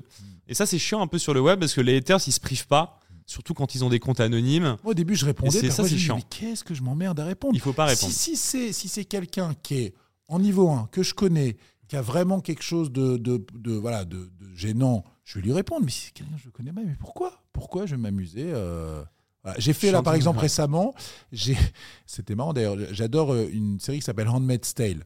Et donc, euh, La Servante écarlate. Et donc, euh, c'est la République de Gilead. Et chez Gilead, dès que tu fais une connerie, on te coupe un doigt, on te pend, etc. Et donc, j'ai fait un- un- une métaphore avec mes commerciaux où euh, chaque semaine, ils doivent me déclarer les deals qu'ils vont signer. Et donc, j'appelle ça les Gilead, c'est-à-dire les deals qui vraiment, euh, ils sont prêts à, à- à- à se couper une main si jamais ils ne la signent pas. Et donc, j'ai raconté cette, euh, finalement, cette gamification de la prévisibilité commerciale. Mm. Et j'ai eu des haters qui ont dit, mais t'as Mm. pas honte euh, de comparer euh, un process commercial à une république dystopique. Je Mais c'est une métaphore, enfin, c'est- pour gamifier le truc. Puis après, j'ai même plus envie d'entendre. Oui, c'est comme le haters qui va par exemple tu fais un post de fond et puis il va se concentrer sur la faute d'orthographe. En gros, c'est typiquement il y a plusieurs types de haters. Euh, bon, cool de terminer là-dessus. Puis voilà, le dernier mot de la fin pour moi, c'est euh, euh, vraiment euh, félicitations parce que solo founder 100% bootstrap, tes chances de réu- réussir étaient peut-être de 0,0000001% et tu as réussi. Donc euh, euh, voilà, c'est ce qui fait ta, ta différence aujourd'hui. Euh, donc euh, voilà, je vou- je voulais te féliciter euh, pour ça parce que ça ça a pas dû être simple de- d'en arriver là. Et donc, toi aussi, tu fais partie des 0,00001. Alors moi du coup je fais bah, bah, du coup aussi je me fais je me jette des fleurs en même Allez, temps du coup. allez, félicitations à toi. On se félicite tous les deux. euh, mais euh, voilà, bah, mais- encore merci d'avoir euh, reçu l'invitation, enfin d'avoir accepté l'invitation. Et puis euh, à bientôt Hervé. À très bientôt.